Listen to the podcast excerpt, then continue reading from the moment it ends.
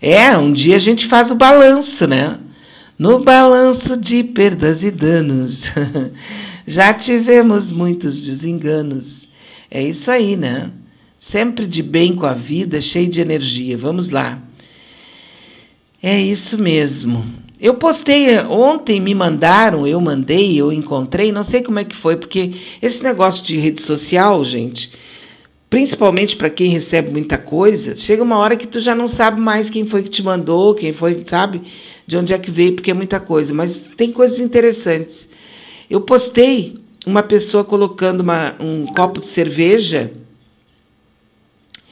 um copo de cerveja e uma galinha tomando a cerveja. A prova de que a cerveja é feita de milho. e aí a pessoa tenta tirar o copo de cerveja e a galinha vem com tudo para cima, indignada. Como assim tu vai tirar o meu milho? a cerveja é milho hoje, né? Tu está sabendo disso. Ah, eu acho que vale a pena. Eu acho que vale a pena. Tem três minutos, mas vale a pena a gente se divertir um pouquinho aqui com Agildo Ribeiro. Vamos lá. Vamos só ver. O Agildo Ribeiro é ótimo, né? Quer dizer, era. Mas está aqui, né? Ainda continua vivo, tão vivo que eu vou agora colocá-lo aqui para a gente se divertir um pouquinho neste começo de. Nem é tal começo, já está metade da manhã de sábado, né? Vamos ver, ouvir.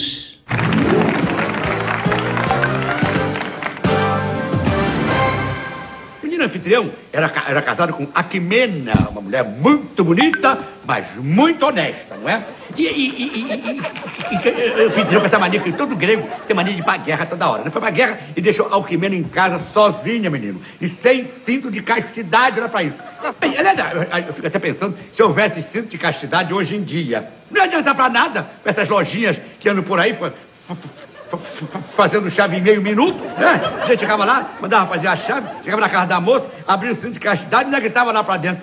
Tem gente em casa! É, quando o anfitrião foi pra guerra, quem é que ficou de olho na mulher dele em Alquimena? Quem? Adivinha? Júpiter. Mas era horroroso! Queria pegar todo mundo, era, era o famoso Papa Tudo. todas as mulheres de todo mundo, era tudo dele. Era uma coisa, o, centro não podia namorar, não, não, não podia noivar, não, não, não, não, podia casar, porque na hora que o centro pegava, ia procurar a mulher para a lua de mel, aí que, o, o, Júpiter, o Júpiter se fazia? Se vestia de astronauta e levava a, a mulher para outra lua, né? Eu, hein? É, bom, quando esse menino Júpiter soube que a Aquimena estava sozinha em casa, é, o, o, que, que, ele, que, ele fez? Ele, ele era um sacana, esse Júpiter. Ele foi no guarda-roupa da Maria Gonzaga, da Grécia, né? Pegou uma roupa de anfitrião e foi parar na casa de Aquimena. Bateu na porta, Aquimena abriu inocentemente. Oh, anfitrião, já voltou da guerra? Quer entrar? Menino! Pra que ela perguntou se ele queria entrar? O Júpiter entrou e começou a imitar a voz do anfitrião, começou a imitar o abraço do anfitrião, começou a imitar o beijo do anfitrião. Tirou a calça e começou a imitar. É, é, bom, depois eu te falo o que é que ele começou. Mas aí, quando o verdadeiro anfitrião voltou da guerra, quem é que abriu a porta para ele? Hércules, que era filho exatamente de Aquimena, com falso anfitrião, quer dizer, com, Hércules. Aí foi uma, uma confusão em casa. Que, que, que, a anfitriã na cabeça, começou a xingar a, Ribeira, tudo quanto é nome, cada palavrão. Eu não posso repetir aqui para vocês, porque primeiro que era grego arcaico, né? e além do mais, é, fico até com vergonha de falar, né? É coisa mais ou menos assim. Olha que eu sou a vadia. É, eu queria, eu queria ter o um poder de Júpiter. Queria, sabe para quê? Para poder me transformar, sabe, que num colchão. Para quando a lombardo chegasse cansada, ia descansar a Bruna em cima de mim. Com essa campainha, mas que coisa irritante! Meu Deus, 60 anos saindo essa porcaria! Que que é isso? Olha, olha, olha, eu tinha a impressão que você usa cinto de castidade na língua, né? Não, não, olha pra isso! Coisa horrorosa! Seu supositório de pirâmide! Ruga paralítica! Desgraçado! Pra você! Minha gargalhada de desprezo! Uá, Maria! Mas hoje, em homenagem a este grande país que é Portugal, eu direi inteirinho o teorema de, de, desse menino Pitágoras. A hipotenusa do, do, do, do quadrado do cavaco, é, na próxima semana eu, eu, falarei sobre a Aspasia, mulher de Péricles, irmã de aspargo, que todo mundo gosta de comer na salada.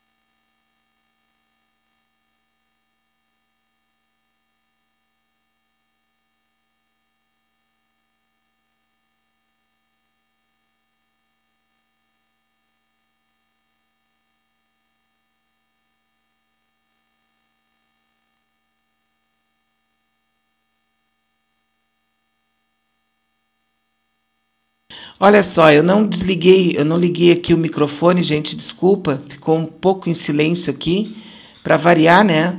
Eu desligo o microfone e depois faço essas bobagens assim. Bom, mas então é, eu gostava muito do Adildo Ribeiro, gostava mesmo, me divertia demais com o Adildo Ribeiro. Era uma pessoa fantástica. Hoje em dia eu costumo, costumo mais ouvir é o stand-up, né? Então a gente ouve através do stand-up coisas maravilhosas, né? Pessoas fantásticas, porque a internet mudou muito a maneira como a gente vê, ouve, rádio, TV, mudou muito.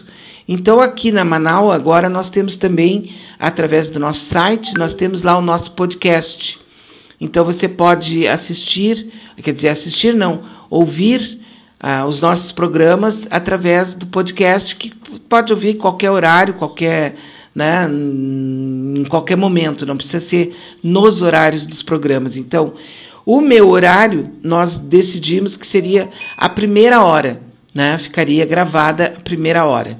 Claro que vai ter esses buracos aí, porque eu fico em silêncio, porque eu fechei o microfone, né? Desculpem. Mas então, assim, a primeira hora vai ficar gravada, está lá no nosso podcast. Inclusive, se você quer ouvir novamente o que disse o Leonel Rádio ontem, que ele me emocionou ontem quando ele falou, fiquei muito emocionada, né? É, eu tá lá gravado, né? É só você ir no nosso site é, manaua.com.br e procurar lá no podcast. À medida que você chegar ali, você vai encontrar o Oscar Henrique no Revista, você vai encontrar o Adroaldo Bauer Correia, vai encontrar a Rosane Vire no Alma Sonora, vai encontrar é, olha, tá lá, né? Estão lá, tá? Inclusive Brasil em Cena também, né? Tá, estamos, estamos com vários programas lá e todos os outros também vão ir para lá, à medida agora que a gente vai decidindo isso. Quer dizer, nós não vamos colocar todos os programas integralmente num podcast. A gente vai, é, junto com os apresentadores, a gente vai decidir qual é a hora que nós vamos colocar no podcast, né? Para o pessoal ouvir a hora que quiser. Até para uh, relembrar alguma coisa que a gente falou, que foi por isso que eu pedi o podcast, né? Exatamente porque às vezes a gente fala alguma coisa, a pessoa quer ouvir de novo e pá, não, não tem como, né? Porque eu já nem falei tanta coisa, né? Falo pra caramba. Bom, o que nós vamos ouvir agora é a fala da professora doutora Natália Pasternak a respeito de eh, eh, vacinar ou não os adolescentes. Ela falou para a Rádio CBN. Que tem esses adolescentes que já tomaram a vacina é, aqui no Brasil. Bocardi, eles não correm risco nenhum. A vacina da Pfizer é segura para adolescentes, ela foi aprovada pela Anvisa, ela foi aprovada pela FDA, ela está sendo usada no mundo inteiro e no Brasil com sucesso. É uma vacina segura, é uma vacina eficaz, é uma vacina necessária para os nossos adolescentes que estão voltando às aulas agora, para que eles estejam protegidos e para que eles protejam os seus familiares. A gente falou disso semana passada, eu comentei sobre o risco de miocardite no programa com o Milton Jung de manhã.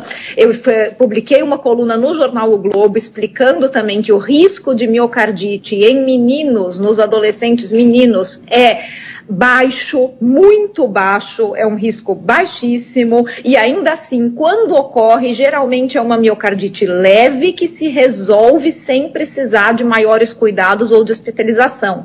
Bem diferente da miocardite decorrente de Covid. Ou seja, se o menino adolescente pegar Covid, o risco dele ter uma miocardite grave é infinitamente maior do que o baixíssimo risco que, que ele pode apresentar se acontecer após a vacina.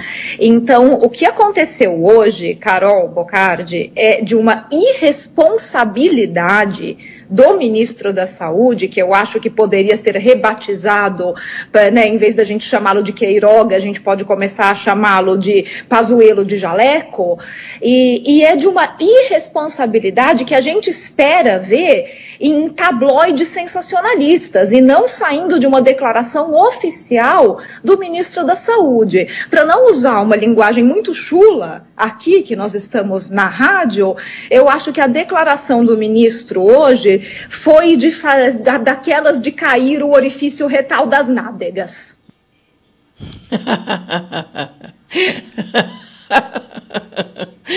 Aquela de cair o orifício retal das nádegas. que classe dessa mulher, né? Fantástica. Bem isso aí, né? Jamais pensaria em usar um português castiço para dizer uma barbaridade que a gente costuma dizer sempre que fica braba, né? Me caiu. que loucura, né? Fantástico. Mas vocês ouviram aí, né? E eu que estou realmente uma das sequelas graves dessa coisa do, da Covid, pode ser alguma coisa de coração, né? Eu fiquei com um problema é, de cardite também, não vou aqui lembrar o nome do negócio, mas é um problema que me impede uma série de coisas. Eu não posso caminhar muito, eu não posso correr, eu não posso falar, eu não posso fazer muito exercício, mas eu sinto que com o passar dos dias eu estou melhorando. Inclusive, depois de todos aqueles médicos e exames que eu fiz, né? O médico me disse: olha, vamos ter que esperar. A senhora vai ter que se recuperar, né? O seu organismo está recuperando. Eu, tô, eu sinto que eu estou me recuperando, né? E então. É, mas é coração, né? Esse miocardite e tal. No meu caso foi água no coração, não sei, umas coisas ali que eu não sei dizer os nomes. Mas eu sei que é grave, bastante grave, mas, mas dá para controlar, compreende? E como não é uma coisa que eu tinha, isso aqui é por efeito viral. Então a tendência do meu organismo é reagir e eu não sei, claro que eu não vou voltar a ficar 100% e, e tal, porque até, né, vamos combinar que a máquina está meio desgastada. Mas, mas é isso, fora disso tem que dar vacina para as crianças, caramba, mas que coisa idiota, né? E tu tem que conviver com essa idiotice, que é uma idiotice perversa, compreende? Porque se fosse só idiotice, poxa, tá cheio de idiotas solto por aí, né? A gente mesmo faz coisas idiotas quantas vezes por dia, né? O problema é a, a idiotia perversa, assassina, bandida. Que daí a pessoa faz cheia de razão, sabe? E está sendo perversa com o outro. Ontem, por exemplo, me, me chamaram, né? Tocaram o telefone, eu vim atender, aí já desligaram, eu fui ver, era uma amiga me mandando um recado, bota na, na Globo News, bota na Globo News. Eu, bah, que bota na Globo News, eu nem estava assistindo TV, não ia botar coisa nenhuma. E mais tarde, né, eu mandei um recado para ela, o que que houve? Pronto, né, esperei para ver se ela me respondia. Ela me disse, ah, o pessoal ali, as mulheres da Globo News estão chorando por causa de uma reportagem. Agora de manhã eu vi ali no, no, no, no Twitter, né, que a Natuza e parece que a outra ali choraram por causa de uma choraram mesmo, lágrimas escorrendo assim tal, é, por causa de uma reportagem das crianças passando fome. Eu, graças a Deus, não vi as lágrimas de crocodilo, né? Porque eu considero lágrimas de crocodilo, porque a gente sabe que tudo que nós estamos vivendo tem a assinatura da mídia brasileira. Que agora está fazendo papel de ai, como é que ele pode ser assim? Nossa, como é que a gente chegou aqui? Mas vai pro diabo que te carregue, né? Tu é, principalmente, tu é, é uma das principais razões de nós termos chegado onde nós chegamos.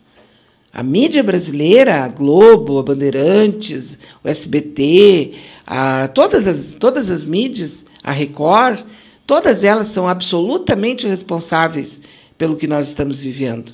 As rádios eh, falando mal, falando mal e, e, querendo tirar direitos e a favor da reforma isso, a reforma aquilo, e destrói direito do trabalhador e tira dinheiro eh, de tudo, eles são todos responsáveis. Talvez um dia né, eles tenham a dignidade de pedir desculpas e a gente finalmente é, consiga entender que eles não fizeram isso por mal, mas eu pessoalmente acho que sim. Fizeram isso por, porque são seres maldosos, são seres que não têm amor pela humanidade, não têm amor pelo outro. Então, quando sabe, por exemplo, que tem 30 milhões de desempregados, 30 milhões de pessoas em situação de risco de fome, sabe? Essas pessoas não se importam, elas estão interessadas em saber como é que elas vão resolver as merdas que elas fizeram nas próprias vidas. Tanto que tem aí, parece que 70%, 67% dos empresários brasileiros, segundo uma pesquisa que saiu ontem, eles pretendem votar na terceira via, não querem saber do Lula de jeito nenhum. Mas por que, que essa gente é tão assim? O que, que tem essas pessoas na cabeça? Foi o melhor período que existiu no Brasil, foi aquele ali. Os empresários abrindo novas lojas, os empresários abrindo filiais, os empresários eh, crescendo, eh, contratando mais gente, mais e mais eh, trabalhadores, todos com carteira assinada. Ah, claro, teve aqui, tiveram aqueles empresários que hum, fizeram bobagem, né? Mas eles têm que ter a coragem, têm que ter a, a sensibilidade de serem honestos com, com eles próprios e saberem que eles se ferraram porque eles fizeram bobagens, porque o sistema estava num bom período, estava tudo muito bem. A partir de 2015, 2014, começou tudo a degringolar, por quê? Porque eles não conseguiam conver. Lá fora, eles estavam com muito medo do Brasil, né? porque o Brasil estava virando uma, uma potência que sempre foi, é e sempre será por causa das dimensões continentais, por causa do seu, da sua riqueza, por causa da capacidade de produção, por tudo, tudo que nós temos aqui, nós somos uma, uma assim, nós somos uma liderança nata, natural, né? Tem, existe um atavismo do Brasil de ser líder. Então, quando eles perceberam que existiam pessoas aqui que tinham esse conhecimento, que conseguiram entender isso e estavam realmente fazendo isso, né? Tanto que o Brasil começou, chegou a sexto na economia mundial, desbancando a, a, a Inglaterra. Quer dizer, isso aí apavorou eles lá fora. E eles começaram a fazer todo o esquema de desmontar o Brasil e desmontaram por dentro. E os empresários até hoje não conseguiram ainda entender isso. Eles ainda têm aquela coisa da senzala de se achar com prerrogativas porque são brancos, porque são de família não sei o quê. Tudo aquilo que a gente já sabe, já falou. São uns bosta, sabe, que se acham muito inteligentes. E a maior parte deles está endividada até o pescoço. Está com tudo ali só de aparência, vivendo de aparência. Mas vai fazer o quê, né? Cada um com seu cada qual. Cada um com seu cada qual. Não dá para fazer nada diferente, né? E é isso que nós vamos vivendo então. Participe, dá uma força aqui pra gente, né? 986877340. 986877340 é o nosso WhatsApp. Participe.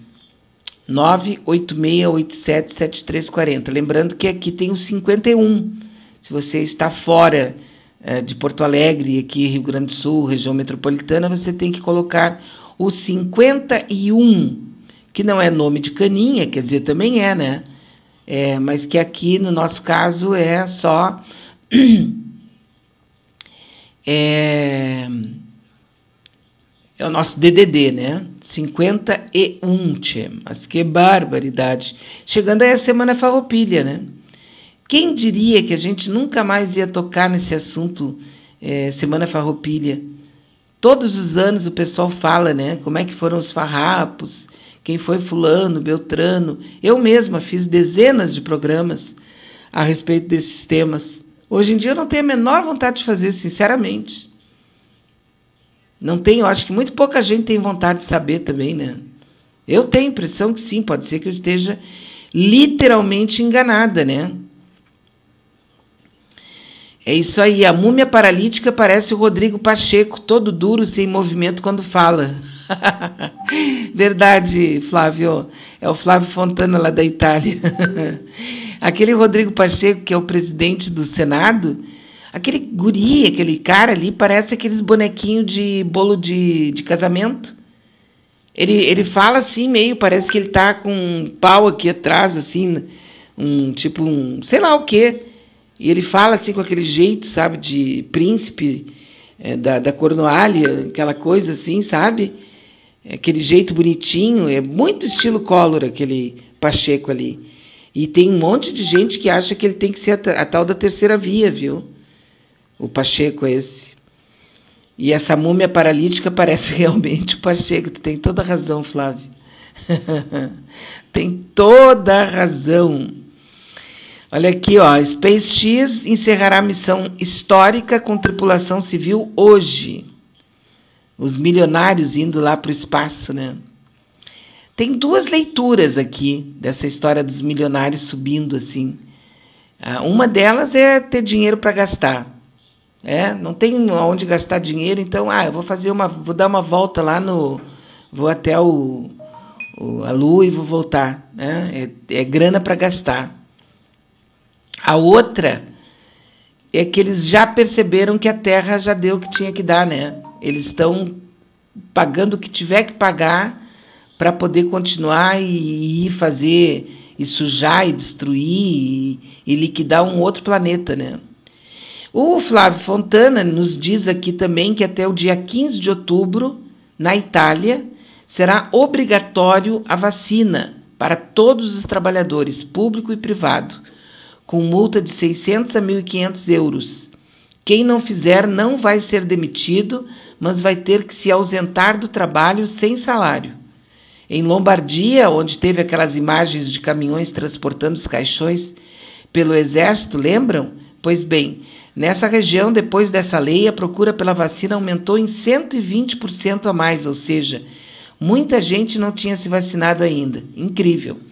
Em Veneza, uma professora que não tinha se vacinado falava para os alunos tirar a máscara na sala porque o vírus não existe. Agora ela está lutando contra a vida e a morte, está entubada. Então, até o dia 15 de outubro será obrigatória a vacina na Itália, na, na Europa. Aqui teve uns brutamontes aí, até mulheres, o que me deixa ansiosa, né? Porque eu sempre tenho uma uma ideia de que a mulher, ela por ser mãe, ela tem uma inteligência mais assim acentuada em termos de, de preservação da espécie, né? E muitos aí dizendo, teve gente repetindo, aí me mandaram uma, uma gravação de um programa de rádio, a pessoa gritando, né? Daqui a pouco vão exigir que a criança tenha uma, uma comprovação da vacina para poder se, se matricular na escola. Mas vem cá, o cara é louco. Qual é o problema do cara? Hoje já é assim. Se tu não levar para a escola, para a creche, aquela carteirinha de vacinação, a criança não se não, não pode fazer a inscrição na escola. Ela não pode se matricular se não tiver a carteirinha de vacinação completa. Hoje já é assim. Mas a coisa se transformando em algo tão. A idiotia é tamanha que tem gente gritando: é, só falta eles exigirem a vacinação para poder matricular as crianças nas escolas. É muita estupidez, né? E eles dizem isso sem ficar nem vermelho, eu acho, porque eles estão convictos disso. Não é possível que seja apenas a paixão pelo, pelo Bozo, né? Deve ser algo passando pela convicção também. Com certeza que sim, né? Com certeza. Bom, hoje eu devo conversar com o Dr. Maia, tá certo? Daqui a pouquinho, a partir das 10 horas, nós vamos conversar com o Dr. Maia. Vocês viram o atentado à bomba contra o consulado da China? Olha, aquilo ali é terrorismo grave, aquilo ali é gravíssimo. E, no entanto, não repercutiu muito, né? Nós vamos esperar o quê? Uma bomba grande, a morte de embaixadores, de representantes de algum país, especialmente da China, para daí então fazer um auê aqui? A Ordem dos Advogados do Brasil se manifestou ontem, por meio de nota oficial, sobre o atentado à bomba contra o consulado da China no Rio de Janeiro. A Polícia Civil investiga o caso e ainda tenta localizar o suspeito a, OAB cita as ameaças e ataques xenófobos que o país asiático constantemente é alvo. Ela, claro, evitou de, de citar o próprio presidente e seus apoiadores, porque são eles que costumam eh, estimular o ódio e o preconceito contra a China. Agora tu vê tu entrar em guerra com a China. Porque assim, ó, a provocação de todos os povos contra a China, e principalmente aqueles que são os povos ricos, né? É, a provocação deles, eles querem que a China entre numa guerra e a China não está nem aí, porque a China está negociando. o negócio da China é invadir os países sem dar um tiro. Compreendeu? Invadir os países, dominar os países, ocupar os países sem dar um tiro. É fazer isso economicamente. Eu não sei qual foi, eu não sei se foi o Ho Chi Minh que começou isso, qual foi o, o Chi Minh deles lá que começou toda essa história, né? Mas o cara era um gênio, né? Aliás, a história da China, a história lá do, do passado remoto da China, é algo que realmente, assim, eu não conheço quase nada, mas o pouquinho ali que eu, que eu dei uma passadinha, meu Deus do céu, né? É uma história fantástica, de 200 anos, 600 anos, 400 anos, sabe? É, é, é algo, é um povo muito determinado. E eles sabem que hoje, nos dias de hoje, entrar numa guerra atômica seria algo que vai destruir a própria China vai trazer fome, vai trazer desespero dentro da própria China. Seria uma bobagem. Qualquer país que quiser entrar numa guerra é uma bobagem. Tu não vai matar o teu inimigo, tu vai talvez até causar um prejuízo fantástico para o teu inimigo, mas todos vão sofrer com o resultado da, da guerra, né? E aí a, a China hoje ela ocupa, ela assume, ela domina sem dar um tiro. É só ir aqui mesmo no Rio Grande do Sul quem é que vocês acham que, tá, que, estão, que está comprando aqui a CE e etc. e tal? São estatais chinesas. Elas estão ocupando o país, estão ocupando os Estados Unidos, a maior parte da dívida externa eh, americana. Quem tem a dívida, a maior parte da dívida externa americana que comprou todos os títulos e papéis da dívida É a, a China. Entende? Ah, mas então eles vão pegar e fazer. Não, não vão pegar e fazer nada, não, porque a economia tem vasos intercomunicantes. Tu não pode cortar aqui, porque não é. Tu não está falando do Irã, tu não está falando da Venezuela, tu está falando do, de uma potência, que é a China. Né? Tu não pode cortar. Enfim, é muito interessante isso, né? Isso aqui não é análise, viu, gente? É só uma falação aqui em cima do, do, do tema. Nada de análise. Nada mesmo, né? É, bom dia, pergunta aqui a Léa Leite. Teremos gauchinhos dia 20 de setembro? Que peninha. Eu acho que não, né? Tenho a impressão que não vai ter nada no dia 20 de setembro. Até porque, deixa eu ver se vai estar chovendo dia 20 de setembro aqui, deixa eu ver a previsão. Para o dia 20 de setembro, segunda-feira, vamos ver aqui no Rio Grande do Sul. Né? Deixa eu ver Porto Alegre. Que eu já estou lá em Natal e estou querendo dar as tintas de Natal. Vamos ver. Segunda-feira, dia 20, ó, a previsão é de chuva.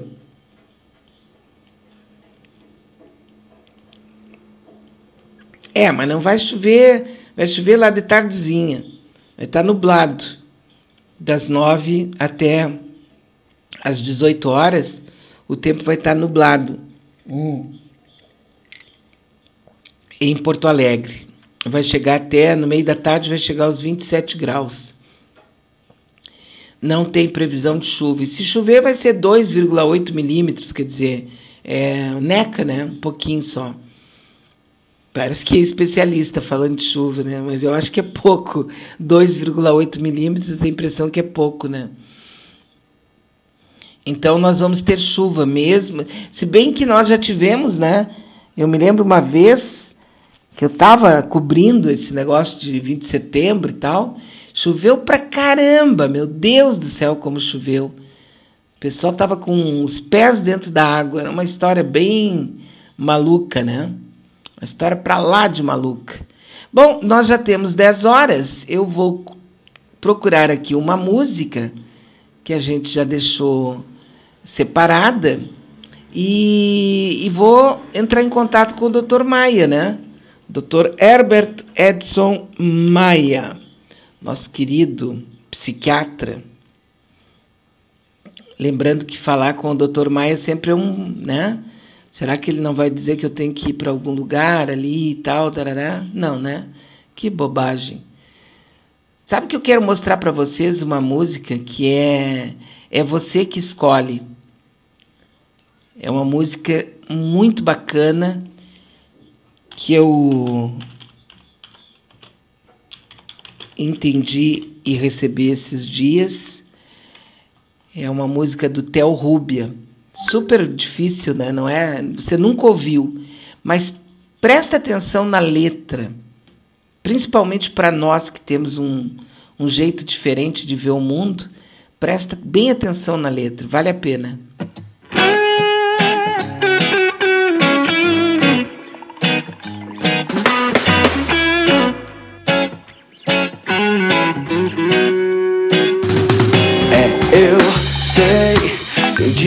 Que a gente acorda mal, que não queremos ver ninguém. É normal. A correria que a vida é, os leões que temos que matar, às vezes nos sufocam, não podemos parar. Mas saiba que um sorriso teu pode salvar o dia de alguém. Por favor, não economize, não. Chega de blá blá blá, sorria já. A vida é tão linda. A única pessoa que pode estragar tudo é você. É você que escolhe ficar bem mal. É você que escolhe ficar bem ou mal.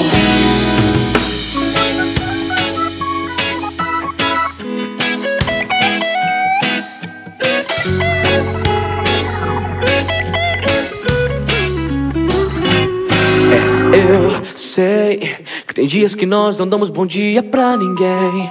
Mas por favor, para pra pensar.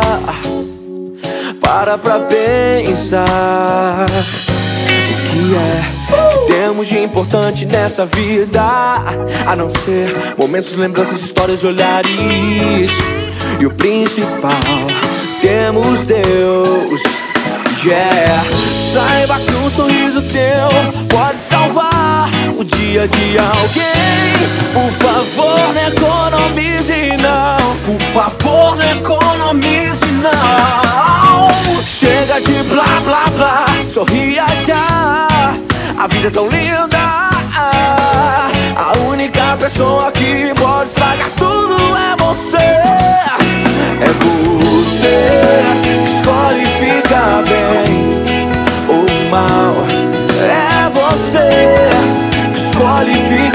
bem ou mal. É você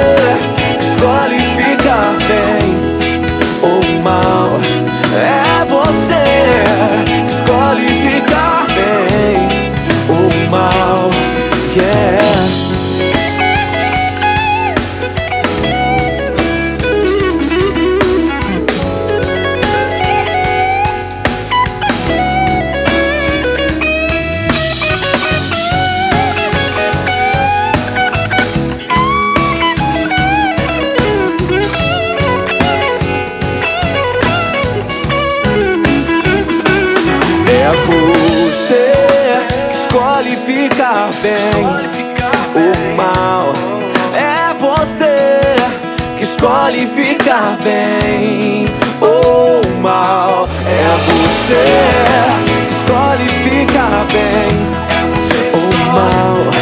É você que escolhe ficar bem ou mal.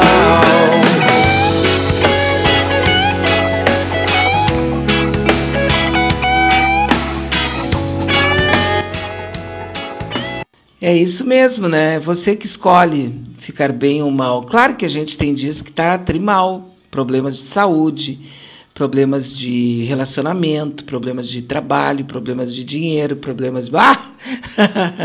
Se eu vou bater aqui, fazer uma tripa de problemas, né? Às vezes a gente está com vários, todos ao mesmo tempo.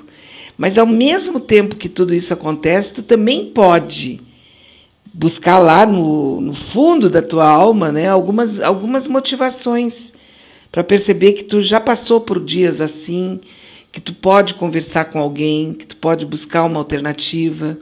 Quero mandar um abraço bem apertado, um grande abraço para Silvia, para o Jorge de Moraes, para Silvia de Moraes, para toda a família, porque eles estão com uma das irmãs no hospital.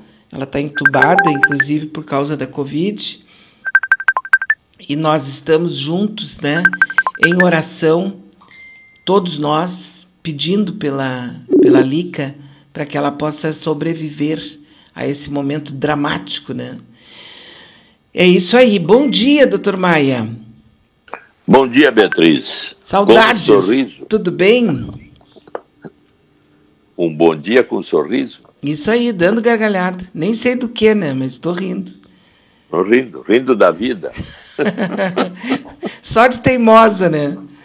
Só, Só de mais- teimosa. Não, esse, essa música me lembrou aquilo que a gente fala seguido, que todos nós somos proativos, né? Não admitimos dúvidas, dificuldades, incertezas, indeterminações, mistérios, tem que resolver tudo.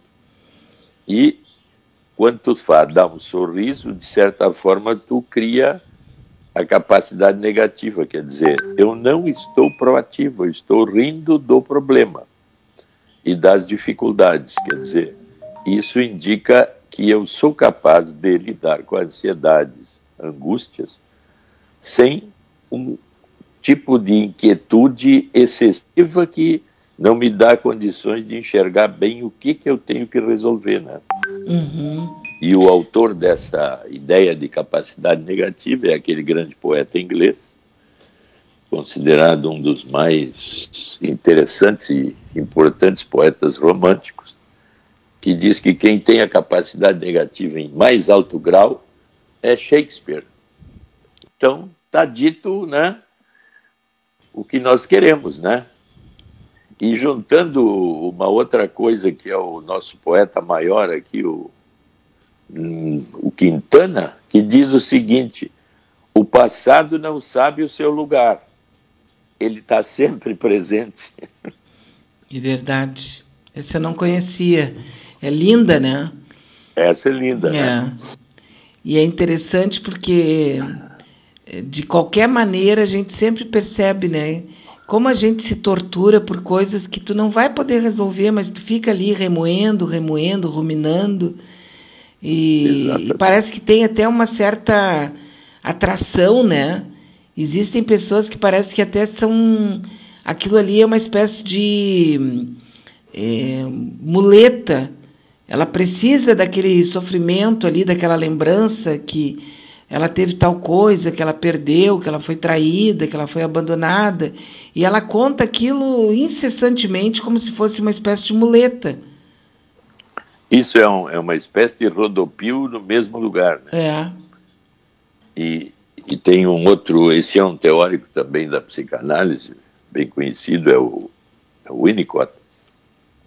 Ele diz o seguinte, que é, ele até cita o Sartre, né? A, que, a colocação é assim: o ser em si é um ser que ainda não é para si. Então, o que, que significa isso numa linha filosófica? Que o ser para si, ele é capaz de lidar com símbolos, que seria um pensamento, depois pensar os pensamentos dentro dos símbolos e interpretar o pensamento. Quer dizer, interpretar seria a capacidade de saber como lidar com aquele pensamento, com aquela fantasia, que agora tu falou, esse que faz essa, esse círculo aí, ele está lidando com fantasias constantemente. Mas ele não usa a imaginação para entender para si por que, que fantasia sempre é a mesma coisa. Então a fantasia fica uma coisa em si, quer dizer, ela não tem interpretação nem capacidade de percepção e aí avanço na condição de entender porque eu interpreto.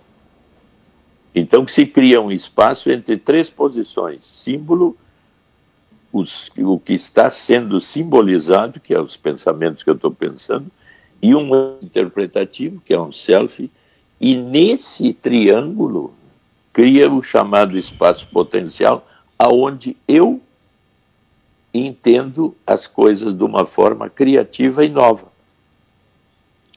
Bonito isso, só que operacionalizar isso é um dos grandes Sim. problemas de todos nós. É, ou estar consciente disso, né? Porque Exatamente, na... quer dizer, eu ter consciência que eu estou repetindo, repetindo, repetindo o passado e o futuro no presente vira uma coisa em si, quer dizer, uma coisa, não, não, não, não muda. Eu sempre uhum. repito a mesma coisa e me interesso e me angustio pela mesma coisa. E nunca chego a, uma, a um entendimento que diz, mas vem cá, o que, que eu estou podendo tirar disso? Como entender isso para mim e ser diferente do que eu sou hoje? Como ter essa inteligência, né? Porque isso é uma inteligência é, que passa da inteligência é, intelectual. É, é uma né? racional afetiva aí, né? É, eu acho que daí entra na chamada inteligência emocional, né? Que ela é criativa. Que é criativa. Porque, doutor Maia, mesmo com toda essa, vamos dizer assim, teoria em cima da, da vida como ela é, né? Que é dramática é, quando a gente está com as emoções soltas, eu falo por mim, tá? Eu tô cheia de teorias. Bah, eu tenho mil teorias. Mas na hora que a emoção toma conta de mim, vai tudo pro saco, tu entende? Eu, daqui a pouco, quando eu vejo, já disse, já fiz coisas que depois eu digo, mas como, né? O que, que foi que aconteceu? É porque faltou exatamente nesse momento a capacidade de criar essa zona que eu chamei de espaço e ele chama de espaço potencial, que é um novo espaço em que ali pode abrir, abrir uma zona criativa, quer dizer, eu, eu enxergar as coisas de outra forma. no, no sentido assim de que eu lido melhor com a conduta, por isso a capacidade negativa, né? Porque se tu tá ansioso, inquieto e carregado de dúvidas e dificuldades, tu fica brigando com a angústia e a ansiedade em relação a coisa que não está sendo resolvida ou é problem, problem, problematizada. Uhum. Então, tu não consegue parar a, a, a linha afetiva ligada ao medo, ao ressentimento, à angústia, à depressão e todos os afetos negativos, e aí eles geram o quê? Condutas que se são repetitivas. E eu nunca consigo dar um salto e fazer um, uma capacidade nova, que é a capacidade negativa, criando o espaço potencial e me vendo de outra maneira. Eu acho, eu vou naquela direção, eu repito, eu repito. Então, Sim. tu pode ver uma pessoa com três casamentos, quatro casamentos, e tu olha o problema, ele repetiu no primeiro e está no quarto fazendo a mesma coisa, mas cheio de ideias novas, cheio de querendo isso, querendo aquilo, e não consegue se dar conta do erro cometido na conduta repetida. É porque a pessoa que tem primeiro relacionamento, segundo, terceiro relacionamento, quarto, quinto, sei lá quantos, né? É, eu, pelo menos, sempre fico pensando, mas credo, será que todo mundo errou, né? Né? A pessoa, poxa, como é que consegue, né? Fazer a terceira, quarta vez e tudo mais. Gente, olha só, a gasolina subiu de novo, viu? Preço máximo nos postos chega a R$ 7,20. É, tá dados, tá dados do uma sistema, vez por semana. É, dados do Sistema de Levantamento de Preços da ANP, Agência Nacional do Petróleo, mostram que a gasolina subiu de novo. E a culpa não é do ICMS, viu? é muito interessante, né? E o pessoal se atira de cabeça, né? Não, é do ICMS. Aí eu perguntei para uma pessoa, tá, mas o que, que é ICMS? E a pessoa saiu fora, não me respondeu mais nada. É. Sumiu? Claro que não sabe o que, que é, ela está só repetindo. Exatamente, é um, um, é um problema da economia que é maligno, né? E principalmente da pessoa que ficar repetindo uma coisa que ela não sabe o que, que é. Entendeu? É muito triste isso aí. Tem que, é, dependendo do assunto, não dá opinião nenhuma, porque se tu não leu nada, não sabe nada, fica quietinho. Ou então pergunta para saber, né? não entendi. Mas Beatriz, tu acha que eu sou ignorante? Ignorante. tu acha que eu sou ignorante? Pô, tu tá falando mal de mim? É, bem assim, né? Mas é foi, em mesmo. relação ao assunto que nós estávamos falando, agora na, no HBO, saiu o primeiro episódio do Relações que Duram. É uma tentativa de entender isso que nós estávamos falando. Uhum. É. É um mistério, né? Relações que duram. para mim, né, doutor Maia? Estou falando para mim. Né? Porque eu sei de casos, casamentos aí que tem 50 anos, 60 anos, 70 anos, né? Mas eu estou falando é. dentro da minha, da minha. É, mas nem vou entrar nesse assunto, porque eu tenho amigas que depois dizem, Bia, tu não fala essas coisas porque tu não serve de baliza para ninguém, Beatriz. Tu tem uma vida muito eu, singular né? Eu, eu, como é que é, Bia? Eu só te imito na teoria. É. é porque a gente que está vivendo a realidade da gente, daqui a pouco tu começa a deitar falação em cima de uma coisa que serve para o teu, pro teu tamanho, né? Para o teu figurino, e não para os outros. E não para os outros. É. é, tu tem que ter essa sensibilidade, senão... Ah, mas como é que eu faço? Bom, tu faz porque tu faz, eu não consigo, eu não quero, né? Tudo bem. Olha só, o edital lá do.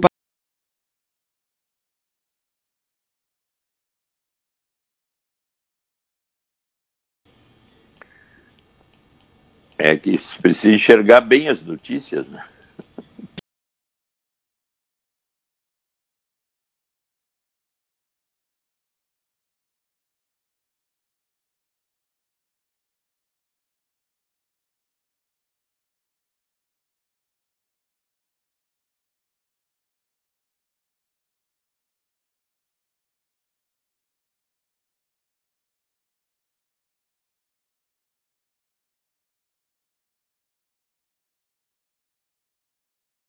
Ficar chorando pelos cantos em função de tudo que está acontecendo, porque não vai resolver e eu vou adoecer, tá?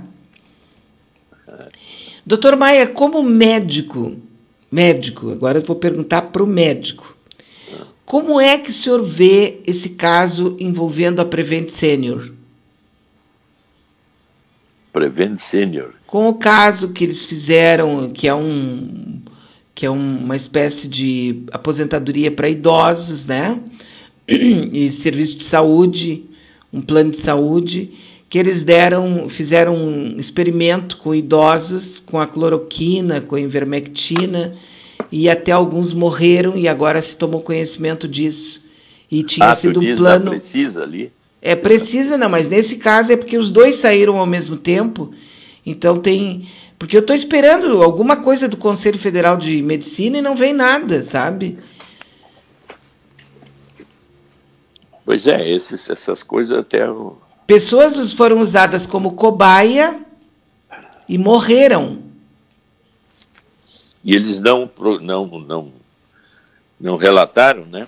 Olha só, o Plano de Saúde Prevent Senior investigado pela CPI da Covid, atuou para ocultar mortes de pacientes que participaram de um estudo realizado para testar a eficácia da hidroxicloroquina e azitromicina no tratamento Covid-19, segundo um dossiê revelado pela Globo News. A pesquisa foi apoiada pelo presidente e seus filhos que já haviam defendido as recomendações da empresa pelo uso das drogas sem comprovação científica nas redes sociais. No documento enviado à CPI da Covid, médicos e ex-médicos da Prevent denunciam irregularidades de estudo e informam que a disseminação da cloroquina e outras medicações foi resultado de um acordo entre o governo Bolsonaro e as empresas, e a empresa.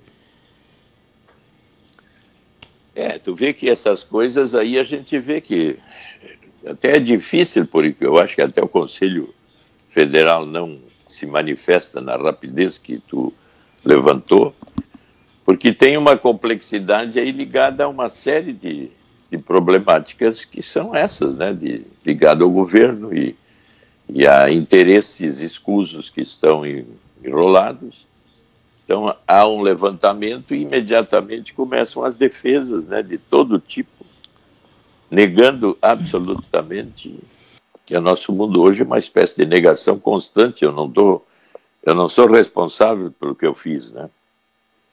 Então, tu tem razão, fica um negócio assim que a resposta é sempre aquém do que a gente gostaria que fosse. Claro.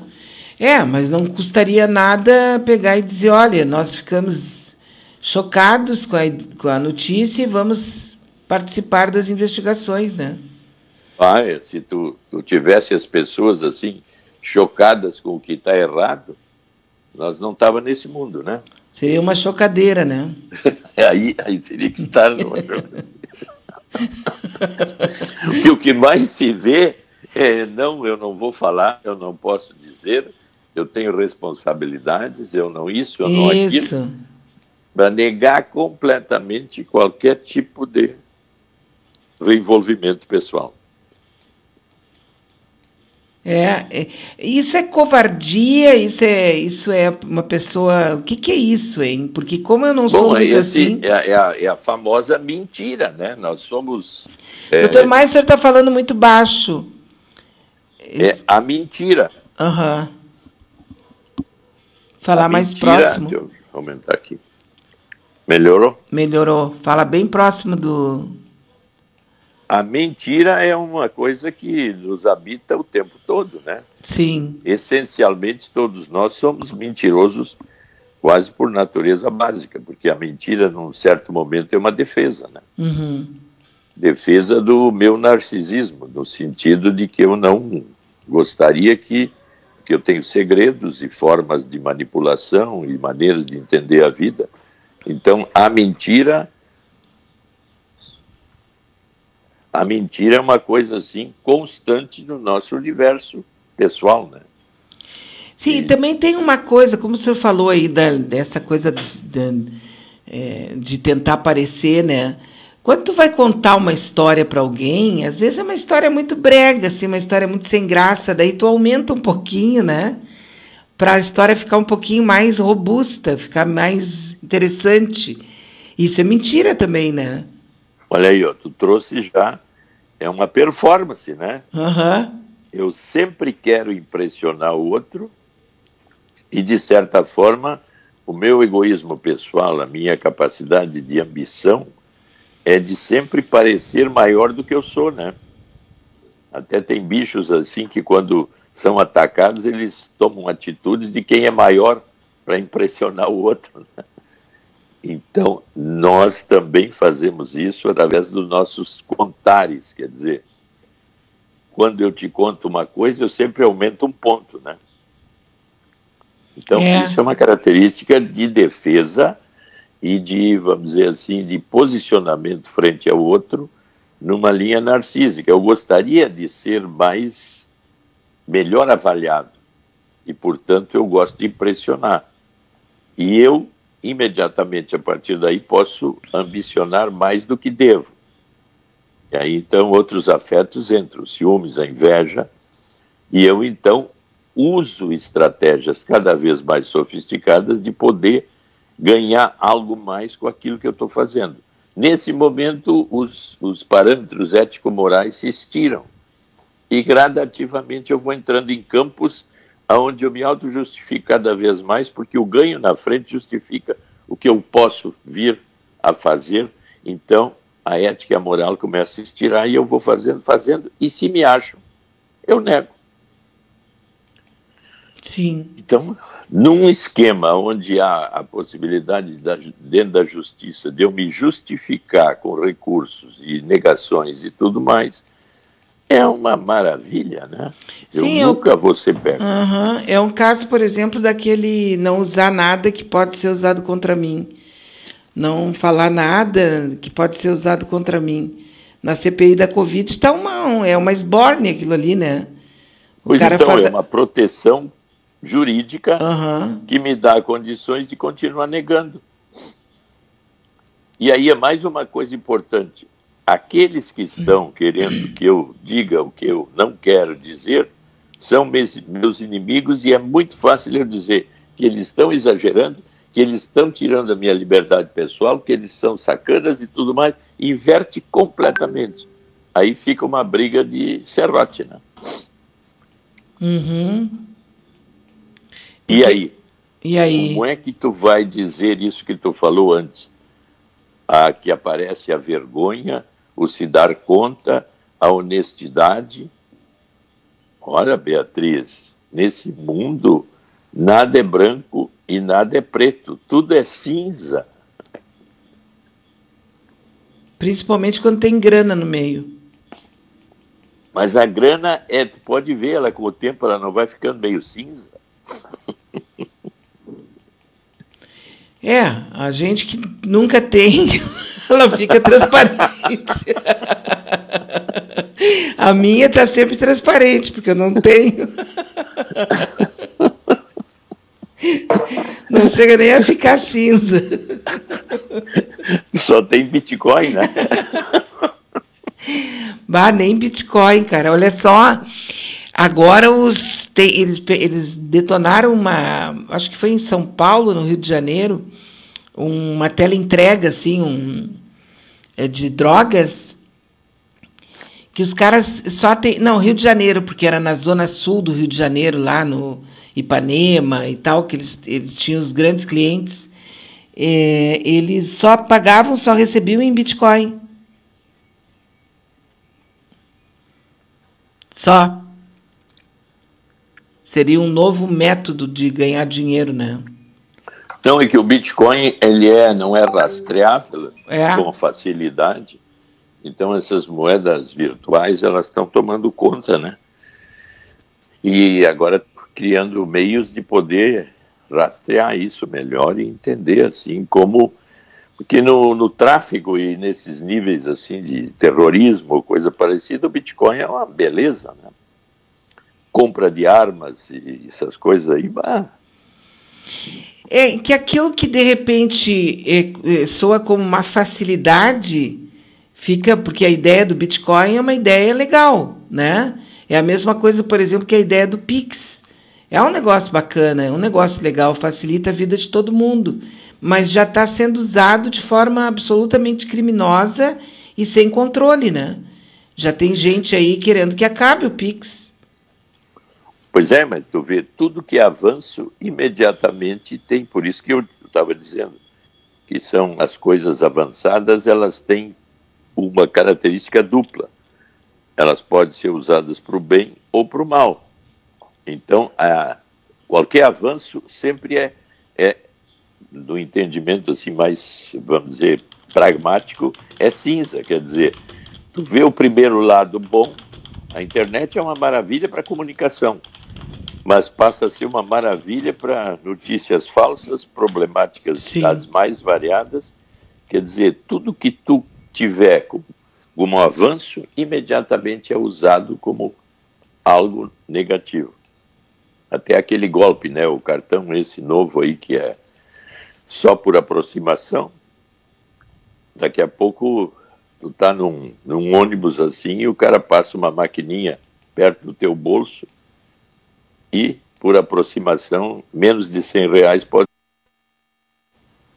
então, uma coisa que não preciso mais botar o cartão e me contaminar na maquininha, passa a ser uma forma imediatamente de ser roubado.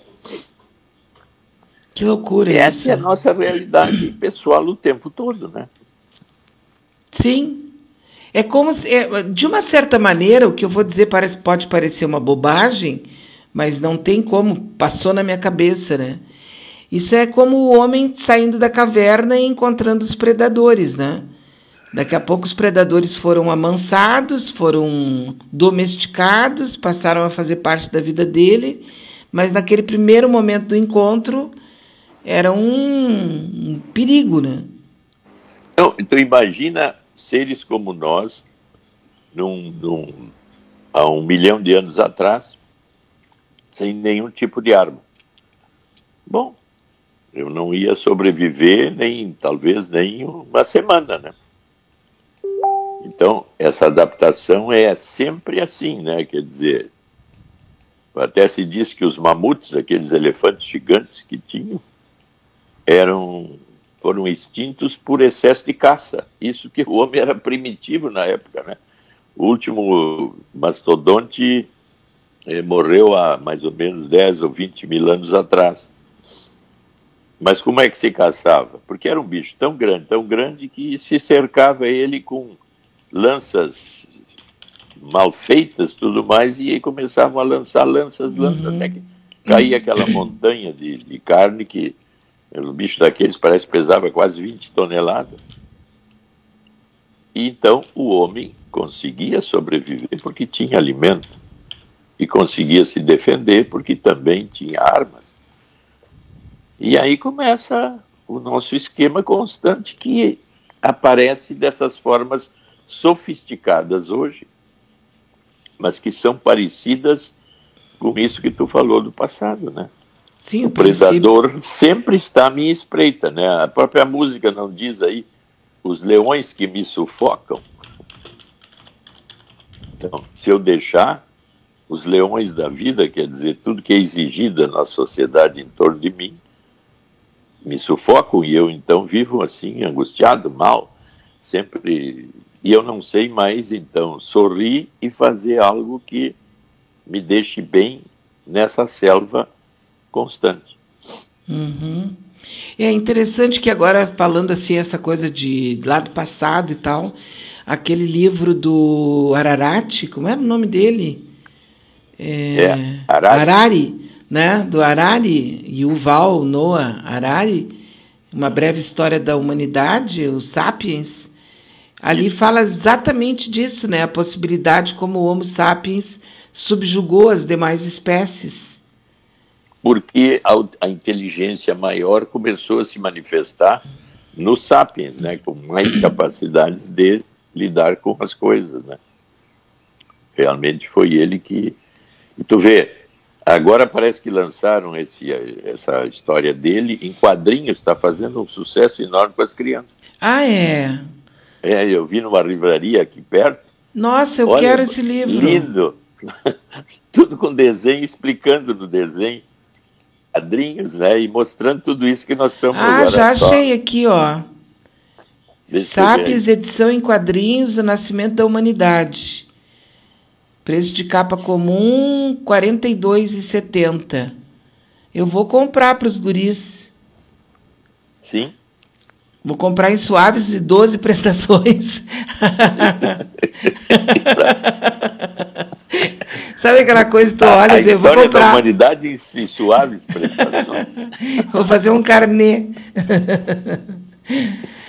Não, mas isso aqui para as crianças é ótimo para tu contar, né?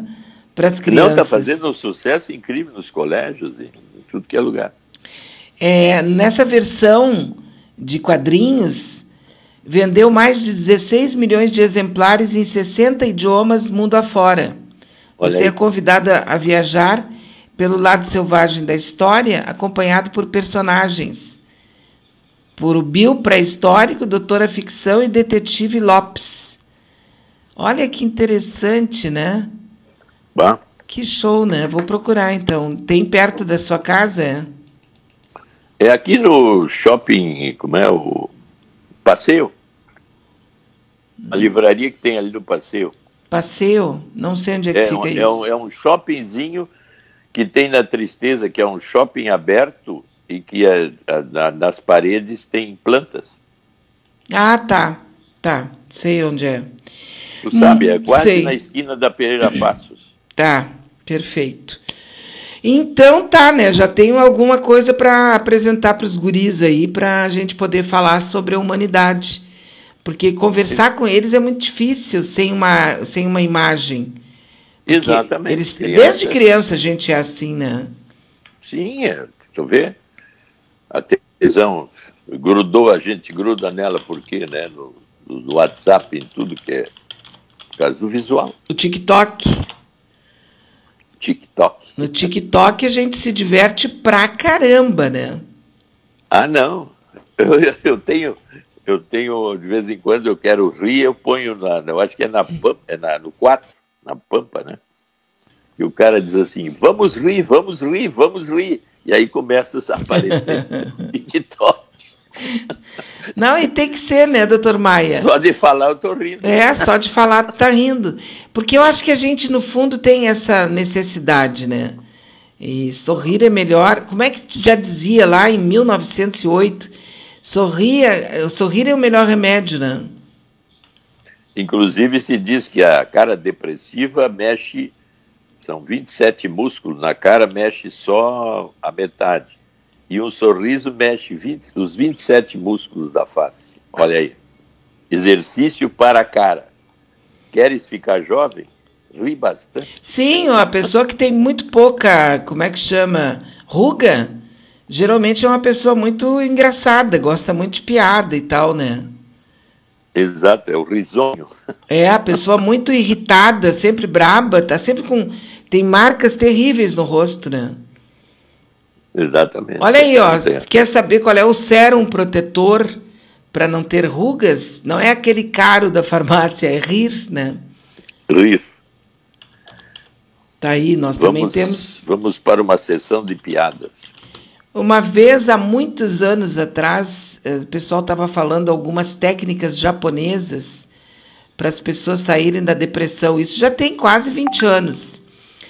Uma delas era nas empresas, eles fizeram uma sala aonde tinha aqueles sacos de dar soco, como é o nome daquilo, saco de Uma soqueira. aquela soqueira, aquele saco pendurado, e eles É. colocavam a fotografia dos diretores nos sacos, e as pessoas tinham o direito de entrar ali e socar quem quisessem. É, essa é uma forma assim de jogar para fora o ressentimento. Eu acho muito perigoso, porque se o, se o diretor bota uma câmera ali para saber qual diretor que tu escolhe para socar, né? Quando cheguei no, no trabalho, estava demitido. Exatamente. tu pode socar o saco, mas ele pode te socar na rua, né? Pode. Muito interessante isso. Doutor Maia, aqui um amigo, ele conta o seguinte. A minha mulher me incomoda todo o tempo porque ela diz que eu sou muito acomodado. Nós temos uma vida razoável, não temos problemas de dinheiro, kkkk, só aqueles naturais. Agora, com a situação de hoje, algumas coisas nós cortamos porque o dinheiro ficou curto.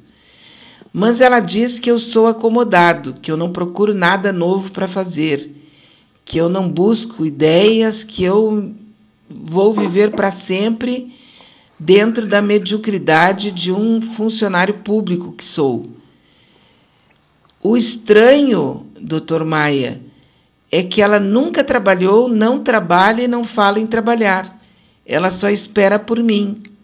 Eu ando de saco cheio com isso. Tenho medo de daqui a pouco pedir o divórcio. Mas sou muito calmo. É, então tu vê, ele está adaptado à vida que tem e não está com uma ambição maior do que ser capaz de viver essa vida que esse emprego e essa condição econômica dá para ele. Agora, nós estamos indo na direção da mulher dele, e é uma mulher ambiciosa. Ela tem uma ambição que ultrapassa o, o status deles, e isso é o, vamos dizer, o mote dela, vamos dizer assim, está ligada na vida, querendo mais, mais e mais.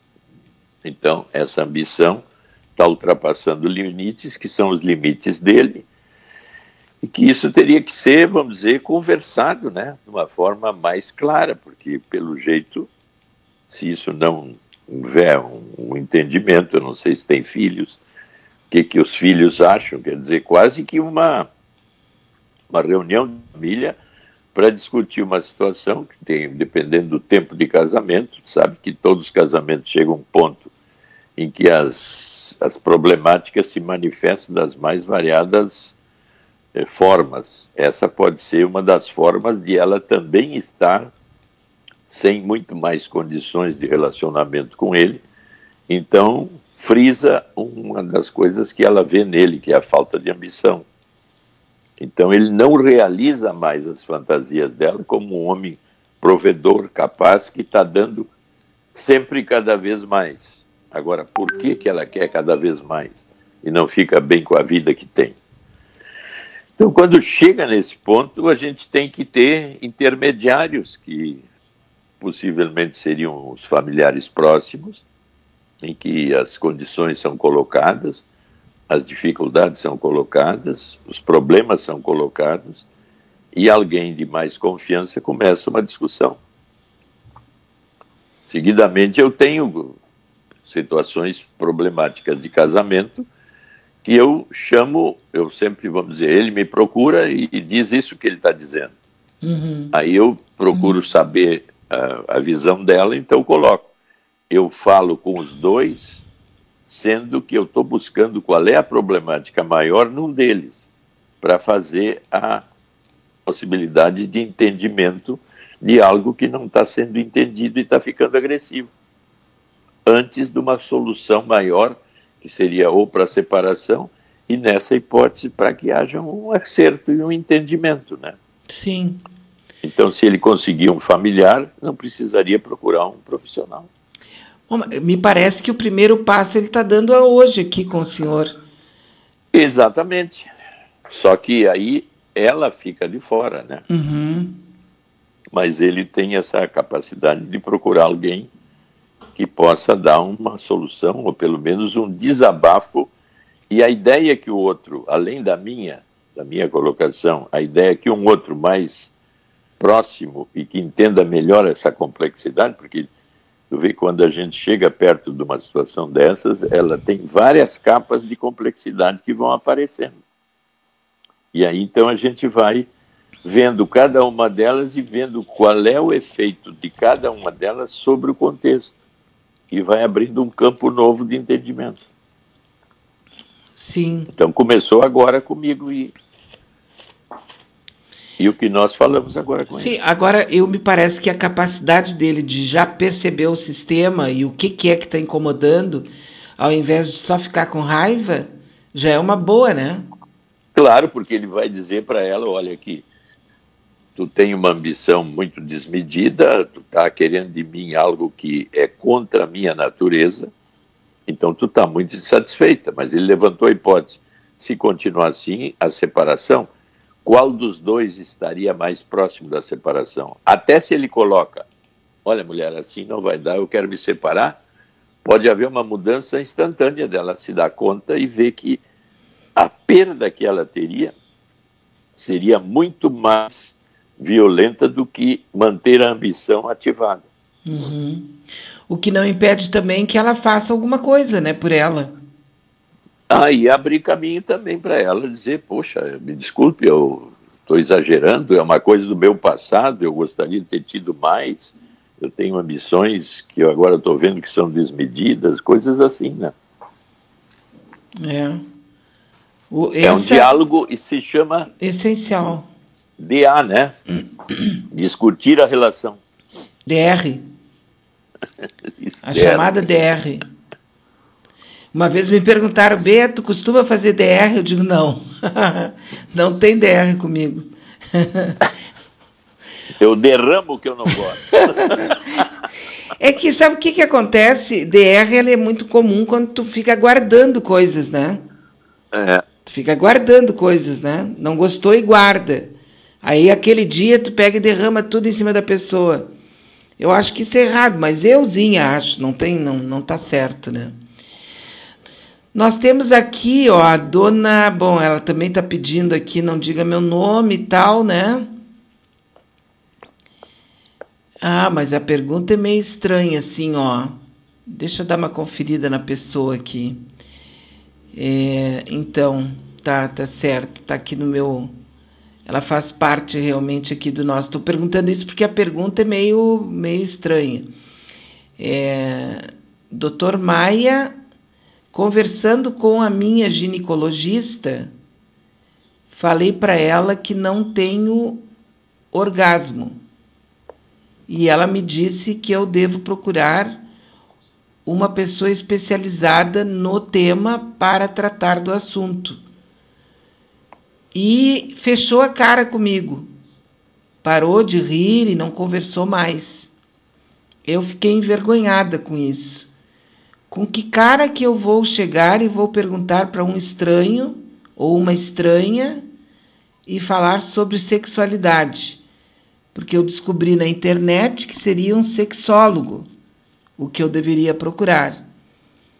Mas se a minha ginecologista, que está comigo há mais de oito anos, ficou com a cara fechada depois que eu falei, o que vai acontecer com um estranho se eu disser uma coisa que só agora estou com coragem e ainda mais coragem de falar agora aqui para vocês, mas porque sei que o meu nome não vai ser falado. Eu sinto muita vontade de saber o que, que é isso, mas tenho certeza que nunca tive. Tenho 46 anos, só para saber. Obrigada. Que situação, hein? É, eu acho que eu não sei até que ponto ela mexeu com alguma coisa da própria ginecologista que, segundo ela, mudou a cara. Né? Agora, isso é o, é o que aconteceu naquele momento. Mas tu viu que ela está no caminho certo, né? Claro. É, uma, é um sexólogo e, e, um, e quando ela chegar na frente do sexólogo, já a, a vergonha desaparece, porque ela sabe que está frente a uma pessoa que está preparada para falar sobre a sexualidade. Então, imediatamente ela não teria a vergonha que ficou, ou a interpretação do fechamento da cara da médica, quando ela falou nisso, porque ela pode ter tocado em alguma coisa que a médica não tem bem resolvido também. Né? É, me parece que a médica também não sabe o que, que é orgasmo. A médica, né? não, olha. o que, que, é isso? Eu também não sei, fiquei de mal. Oh, eu não vou abrir para ti, mas eu e tu somos irmãs. Bem-vindo ao grupo, né? Bem-vindo ao grupo. Eu, eu vou te, te, te matricular no meu grupo. As que não têm prazer, tem as que amam demais e as que não amam nada. Né? É. Bom, aí então buscando a sexóloga, no, no momento que ela fizer isso, toda vergonha se vai, porque no momento que ela entrar na sala, já se sabe que ela vai contar alguma coisa da sexualidade. Então, ela já fez a pesquisa, viu que é uma pessoa especialista, não quer dizer que não, não possa ser especificamente um especialista, né? Porque aí talvez essa falta de orgasmo teria que ter manipulações, manobras e pessoas bem especializadas em Aí é, é quase que se aproxima de uma outra especialidade que é chamada análise de corpo, né? Que são, são tipos de terapia em que tu mexe no corpo da pessoa ou especifica tipos de abordagem corporal que gerariam hipoteticamente a possibilidade do orgasmo. Né? Sim. Então ela teria que realmente se aproximar de um especialista nesse. Sim, aliás, campo. foi a partir desse, dessa técnica de que o senhor falou aí que nasceu o consolo, né?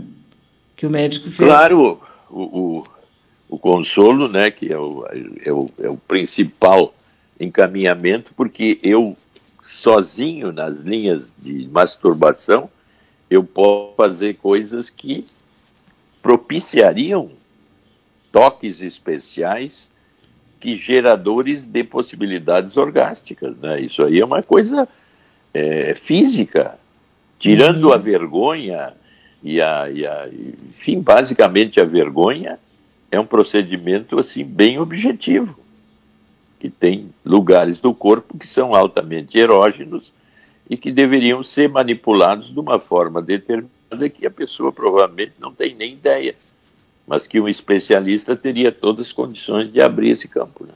Não, e veja que, primeiro, muitas pessoas hoje dizem, né? A nossa civilização hoje está muito sem vergonha, porque tem isso, porque tem aquilo. Gente, esse trabalho e é chegar até esse produto, isso foi lá no final do século XVIII, início do século XX, não foi? XIX, que, que o médico fez a primeira vez, né? Desenvolveu esse produto o consolo, né? É. E, e, deveria ser tratado, porque assim, ó, ontem eu recebi um, um, Não recebi um consolo, deixa eu avisar aqui, né? Mas eu recebi um material contando o seguinte: era um stand-up ali, era um, um podcast, o pessoal conversando, e o cara disse: olha, é, a ocitocina, quando a pessoa faz uma bondade para o outro, faz uma, tipo assim, uma doação, dá um prato de comida, um copo d'água, dá até um bom dia para o outro, ela fica feliz com o que ela acabou de fazer e ela se sente super bem. Por quê? Porque ela foi inundada por ocitocina. Quer dizer, o nosso corpo ele é totalmente é uma espécie assim de usina de reciclagem química que nós podemos produzir as mais variadas em função das nossas atividades, é ou não é? Claro, pois eu, se eu faço alguma coisa, imediatamente o meu corpo responde com mudanças químicas. É, é automático, quer dizer, se eu sorrio, imediatamente eu mudei quimicamente alguma coisa em mim. Se eu fico brabo, a mesma coisa. É como se eu então, com afetos, mudasse quimicamente meu organismo. Assim como se eu beber álcool, eu mudo quimicamente meu organismo, porque eu bebi algo que muda ele quimicamente. Uhum. Os afetos todos têm efeitos imediatos em linhas químicas, neurológicas, e então a, a, o cérebro está sempre ativado de uma forma neuroquímica em função de afetos que estão me habitando a cada momento. Então, Porque, nesse assim, nível aí, tá falando, nós estamos falando que é o sexo, não tem dúvida nenhuma que todos os contatos físicos bem feitos levariam a prazeres os mais diversos e que, por que, que estão cheios de, de, de, de visões, vamos dizer assim, negativas, basicamente religiosas? Porque o prazer físico, corporal, pelas religiões, pelo menos as mais conhecidas, são entendidos como coisas assim é, do demônio, ou que Isso. não são boas, que eu tenho que me proteger. E, na realidade, é uma forma negativa de ver a sexualidade. Isso, agora mesmo eu estava lendo aqui, ó, é, no, no Twitter, um evangélico que está lançando um livro, editor de uma das maiores revistas cristãs dos Estados Unidos durante sete anos, ele está lançando um livro sobre crise na igreja. E ele diz o seguinte: evangélicos têm estranha atração por figuras autoritárias. Ó. Oh. Né? Agora, se tu pegar, por exemplo, a imagem que é construída, a imagem de Deus, Deus é uma pessoa que é extremamente, assim, autoritário, né? Tem muito pouca paciência, principalmente se tu pegar o Velho Testamento. Se tu vai ler o Velho Testamento, tu fica impressionada, né? Ele é brabo pra caramba, é vingativo. Tem que sacrificar até o filho, né? É vingativo pra caramba, é ciumento, sabe? Então é uma pessoa assim extremamente poderosa, invasiva, autoritária, né? E, e aí ele fala aqui que os evangélicos têm estranha atração por figuras autoritárias. E ele foi editor de uma das maiores revistas cristãs dos Estados Unidos durante sete anos e está lançando um livro sobre crise na igreja. Está na folha de hoje, né, a matéria completa. É, então tu vê que realmente essa coisa autoritária significa assim que eu quero ser obediente e que eu quero não pensar muito e fazer o que é me dito que deve ser feito. Então, eu gosto de alguém autoritário que diz o que eu devo fazer e eu fico bem com todos os meus irmãos que todos nós fazemos a mesma coisa e não pensamos e não divergimos em nada. Eu tenho fé e a fé é dogmática. Bom, aí terminou, né? Sim. Então tu vê que todos esses consolos possíveis, esses vibradores que estão em moda hoje, eles propiciam vivências corporais que se aproximam das coisas orgásticas. Agora é, é feio. Eu, como é que eu entro numa loja para comprar um vibrador e, e, e, vou dizer lá que eu quero me masturbar por causa disso, qual é o melhor. Quer dizer, esse tipo de conversa é complicado para a maioria das pessoas e até complicado no usar em função daquela maneira, vamos dizer assim, de eu enxergar eu me masturbando usando um vibrador, que coisa assim, parece que eu estou em pecado mortal. Né? Sim. A maioria das pessoas ainda tem esses resquícios desse passado. Então, é, é essa capacidade de chegar perto da sexóloga que a nossa ouvinte está dizendo, que seria o primeiro caminho dela entender como é que o corpo dela funciona, que ela ainda não sabe, e que poderia desencadear um orgasmo que seria uma coisa muito boa para ela. E que vai fazer com que todas essas ocitocina e sei lá mais o que, também passe a vibrar, a entrar na sua linha, na sua corrente sanguínea e vai lhe dar calma, tranquilidade, vai lhe dar algumas coisas positivas que muitas vezes estão a, a pessoa não tem, daí fica irritada, perversa, braba, tá sempre de mal com a vida, né? Coisas desse gênero assim. Mas olha só, eu achei aqui, a Sheila que me mandou, é, as mãos que fazem valem mais que os lábios que rezam. Só vamos ouvir aqui juntos, ó. Dele aqui, né? É, ele estava entrevistando um, um cantor. E aí esse cantor contou para ele assim, cara, um dia eu parei no Starbucks, né? E era drive-thru, nos Estados Unidos tem esse negócio, né? Drive-thru do Starbucks. Fui pegar um café, Aí eu pensei assim, ó, vou pagar para a mulher que está vindo atrás. Viu que era uma mulher vindo atrás? Vou pagar para ela. Chegou no caixa, falou, ó, cobra o meu, cobra da mulher de trás pagou para a mulher de trás e falou assim: ó, você fala para ela, o cara da frente pagou e ele disse que você é amada. Era isso, né? Aí ele falou assim pro Simon Sinek: cara, eu saí, eu nem sei quem é a mulher, eu não vi entregando, mas eu saí com uma adrenalina, cara, feliz da vida. Aí o Simon Sinek parou ele e falou assim: Cara, deixa eu te explicar o que estava acontecendo. Pesquisadores descobriram que quando você faz um ato de, ser, de serviço desinteressado, ou seja, você não está esperando nada em troca, não é uma troca. Quando você faz um ato de serviço desinteressado, é liberado ocitocina no seu corpo. Para quem não sabe, ocitocina é o hormônio que é liberado no corpo da mulher no parto. Por que, que ela apaixona pela criança? Momento de dor e ela apaixona pela criança na hora? Porque tem uma descarga de ocitocina nela na hora. Esse hormônio do parto é liberado no nosso corpo quando alguém faz um ato de serviço desinteressado. Sem esperar nada em troca. Sem esperar nada em troca. Aí ele falou assim: só que a pesquisa foi além. Eles descobriram que quem recebe o ato de serviço recebe uma descarga de ocitocina. E aí eles foram além, eles descobriram que quem assiste o ato de, de, de serviço desinteressado tem uma descarga de ocitocina. Ou seja, a mulher do caixa saiu se sentindo melhor, a pessoa que recebeu estava se sentindo melhor e quem, quem deu estava se sentindo melhor que todo mundo. E aí esse menino contou que ele perdeu a mãe muito cedo, assim, é, jovem, assim, né? Fazia já uns 10 anos que a mãe tinha morrido. E ele falou que um dia ele estava cantando num, num, numa cidade, né? E aí ele estava hospedado num hotel.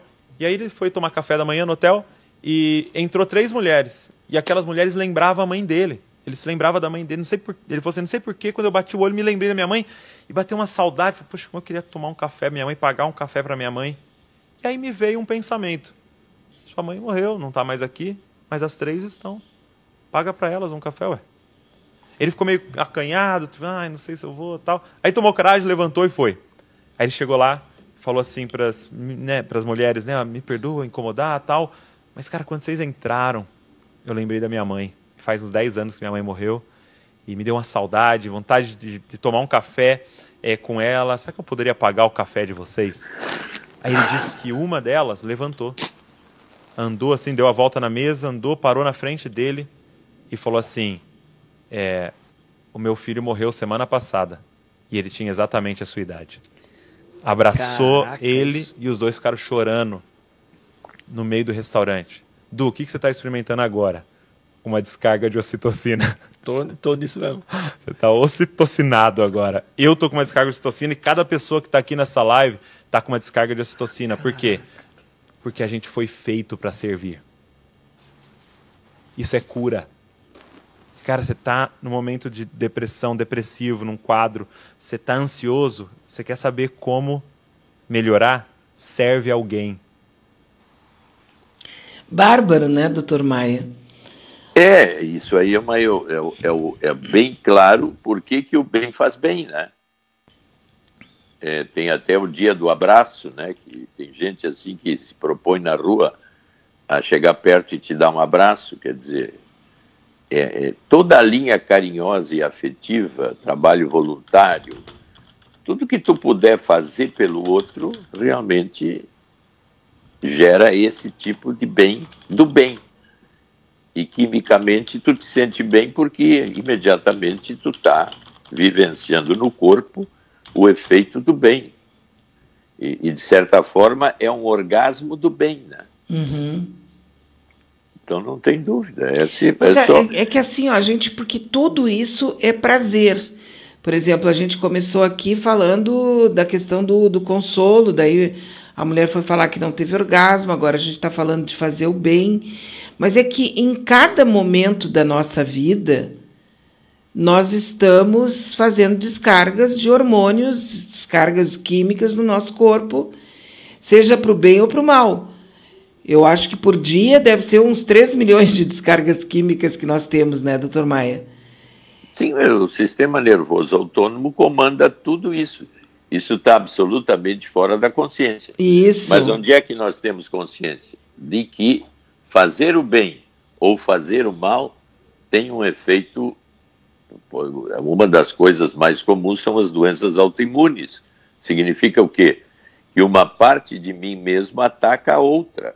Por quê? Porque eu me divido, porque eu tenho problemas difíceis, porque eu, eu, eu tenho uma linha psicossomática e eu começo a ter muita raiva de alguém, eu começo a ficar cansado, eu começo a ficar insone, eu fico deprimido. Quer dizer, sempre são problemáticas do lado positivo ou do lado negativo que nos habitam e nos vamos dizer, enchem de substâncias químicas de acordo com aquela situação. Né?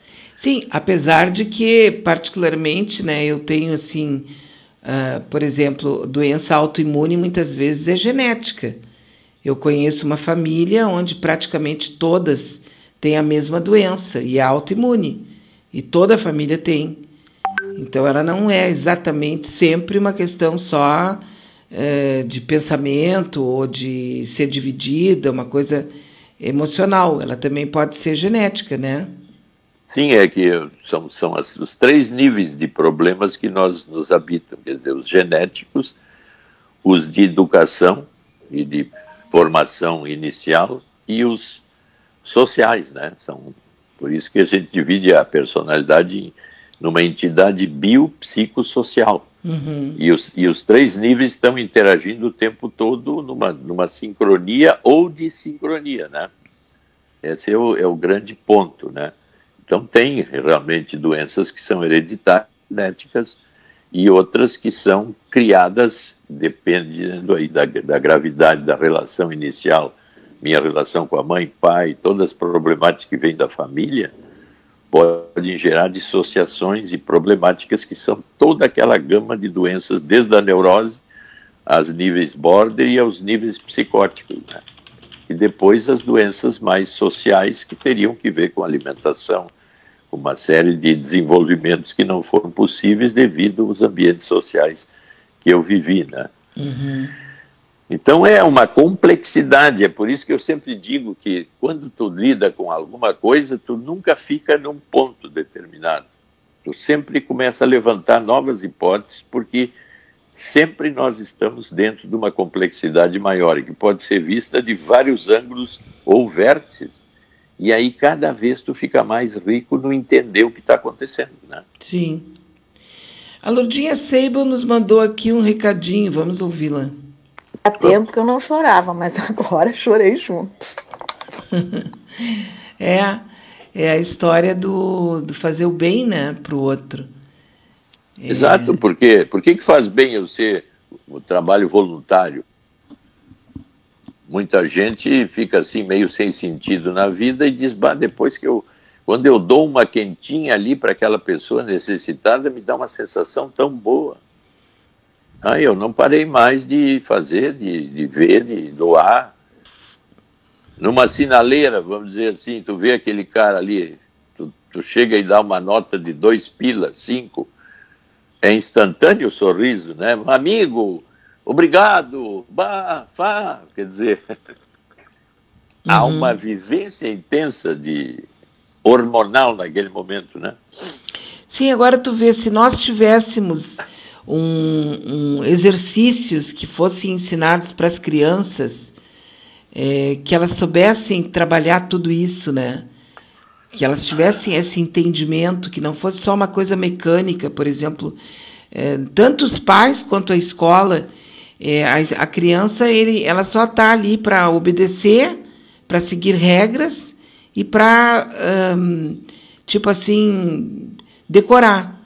Claro que eu sei que tem professoras e tem escolas que vão um pouco além disso, né? Mas se tu for tirar toda a parte mais lúdica, é basicamente isso, né?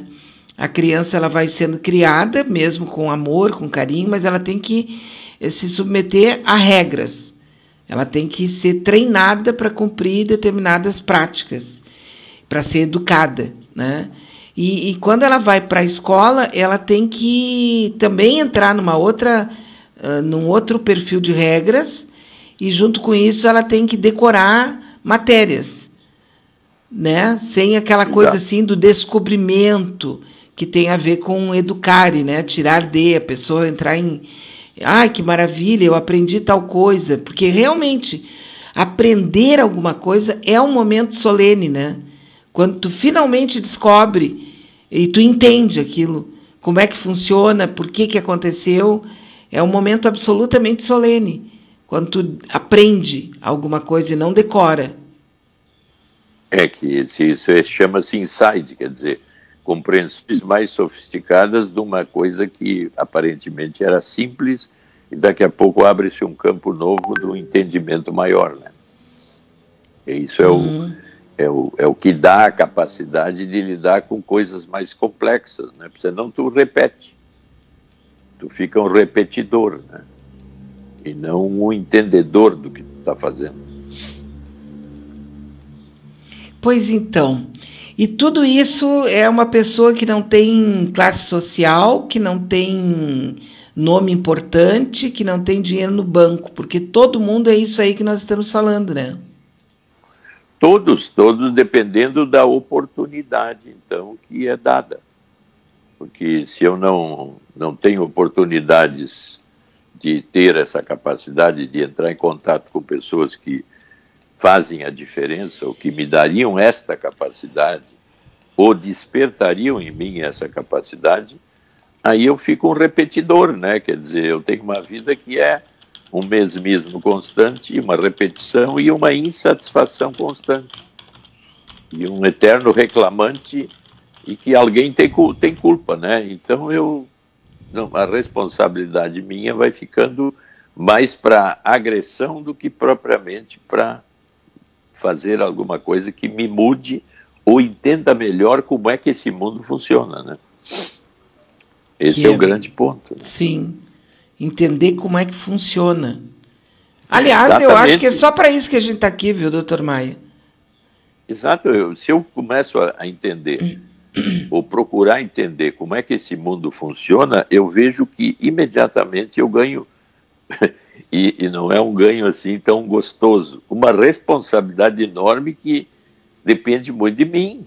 O que, que eu posso fazer aqui agora para que eu entenda melhor esse mundo ou saia dessa repetição que eu estou vivendo o tempo todo e saia das minhas queixas. Quer dizer, olha bem, a energia da queixa e a quantidade de hormônio que a queixa gera repete uma situação de queixa constante. E eu então fico fechado num nível crítico queixoso, como se eu fosse um adito à queixa, assim como eu sou um adito ao álcool, ao crack, à droga. Eu alguém tem que fazer alguma coisa por mim. Esse mundo é mau. Tem alguém lá fora que eu devo. Eu, eu tenho que entender por que, que eu estou nesse mundo mau e por que, que o mundo é assim. Esse é o caminho mais difícil e é o mais, ao mesmo tempo, o mais simples de eu começar a me libertar do mundo que me aprisiona. Uhum. Olha que paradoxo interessante, né? Mas é realmente, agora aqui, ó. é, Tem uma pessoa que está escrevendo aqui, mas a primeira coisa que ele me mandou foi isso. mas ele continua escrevendo. Né? Eu tenho a impressão que é em cima disso que o senhor está falando aqui, porque me bateu a mesma vontade de dizer isso. Existem pessoas que têm uma verdadeira paixão por contar sempre a mesma história de tragédia da sua vida. E elas repetem aquilo. Eu tive uma pessoa próxima que ela me contou durante acho que umas 40 vezes ou mais como é que ela criou o filho único, que ela não tinha ninguém, que ela era sozinha, que então ela tinha que não, às vezes não tinha o que comer, não tinha onde morar e tal, irarará, e aquilo ali é uma repetição que chega assim num determinado momento que quando tu sabe que aquela pessoa vai estar em tal lugar, tu não tem vontade de ir. Sabe? Porque tu sabe que tu vai ouvir aquela história de novo. Então, Beatriz, quem sabe a gente compra uma medalha e toda vez que tu chega lá, tu dá uma medalha. Tu merece uma medalha por essa vida horrível que tu teve. Não precisa me contar porque eu me lembro. Isso. E se tu quiser, eu trago outra medalha. Porque, olha que eu mesma já falei para ela, digo, mas vem cá, mas isso já não passou, sabe? Que eu tenho, assim, um jeito de falar e tal, né? Isso já não passou. Ela, pois é, mas tu vê, existem marcas, não sei o quê, e conta tudo de novo. Sabe? Ô, Beatriz, tu tá tirando o meu prazer de eu Isso. me remarcar várias vezes na mesma coisa. Puxa, me ouve de novo, tu vai ver que é diferente. Impressionante, né? Impressionante. Mas é, é, é, o- é o que pode se dizer, é o meu grande, ao mesmo tempo que foi uma tragédia, uma problemática, é o meu triunfo de estar aqui agora rememorando constantemente esse desenlace, essa problemática, que isso é a minha vida. É só o que eu tenho para te dizer. Pelo amor de Deus, faz a caridade ocitocínica de me ouvir de novo. Porque não deixa de dar prazer para a pessoa também, né? Mas lógico, tu sendo ouvido a segunda, a terceira, a quarta vez, eu tô cada vez eu entro num orgasmo e tu tá fazendo um bem para mim. Ah, não, então agora quando ela me contar, eu vou dizer, olha, minha filha, tem outros jeitos de ter orgasmo. não faz isso comigo, né? Não, não. É, muito, aqui, ó, ele acabou de escrever aqui, ó. Ele disse isso, exatamente isso. A minha mulher reclama todos os dias das mesmas coisas, do mesmo jeito, na mesma hora. Basta eu chegar em casa, não parei de trabalhar durante todo o período que nós passamos, abrir a porta do apartamento e eu já sei exatamente o que ela vai falar. Estou absolutamente de saco cheio.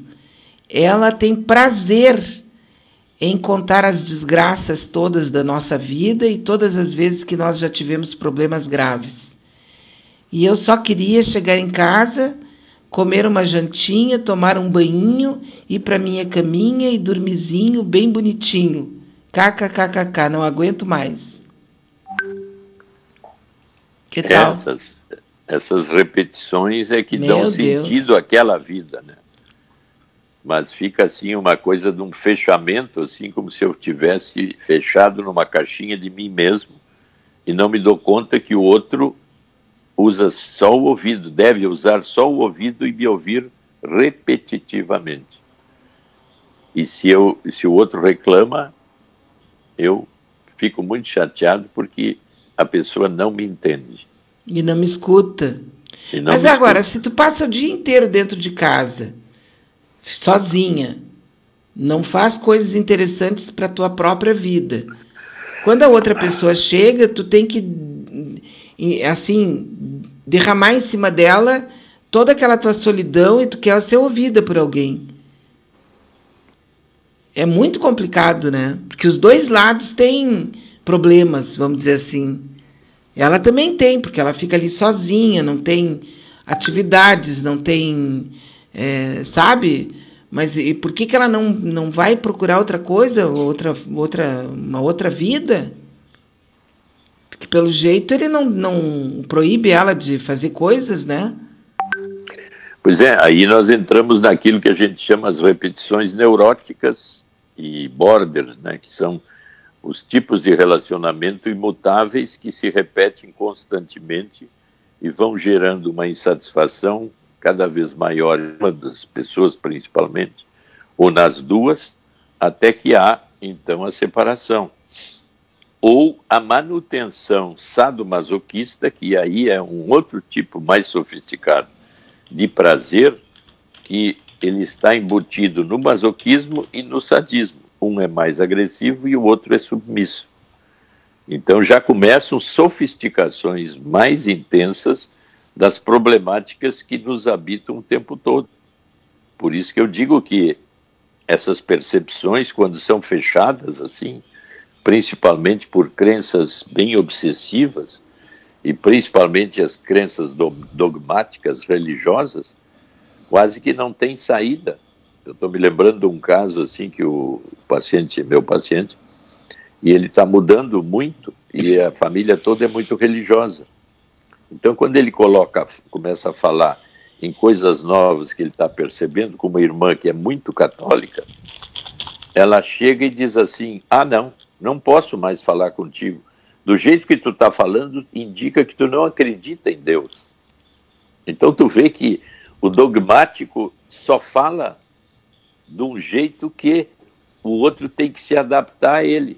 Não há possibilidade de diálogo onde eu não percebo a coisa como eu gostaria de perceber que tu fosse. Uhum. Então, esses dogmas e essa maneira de ser é muito comum dentro dos casamentos, das relações íntimas familiares. E sair disso às vezes leva anos, né?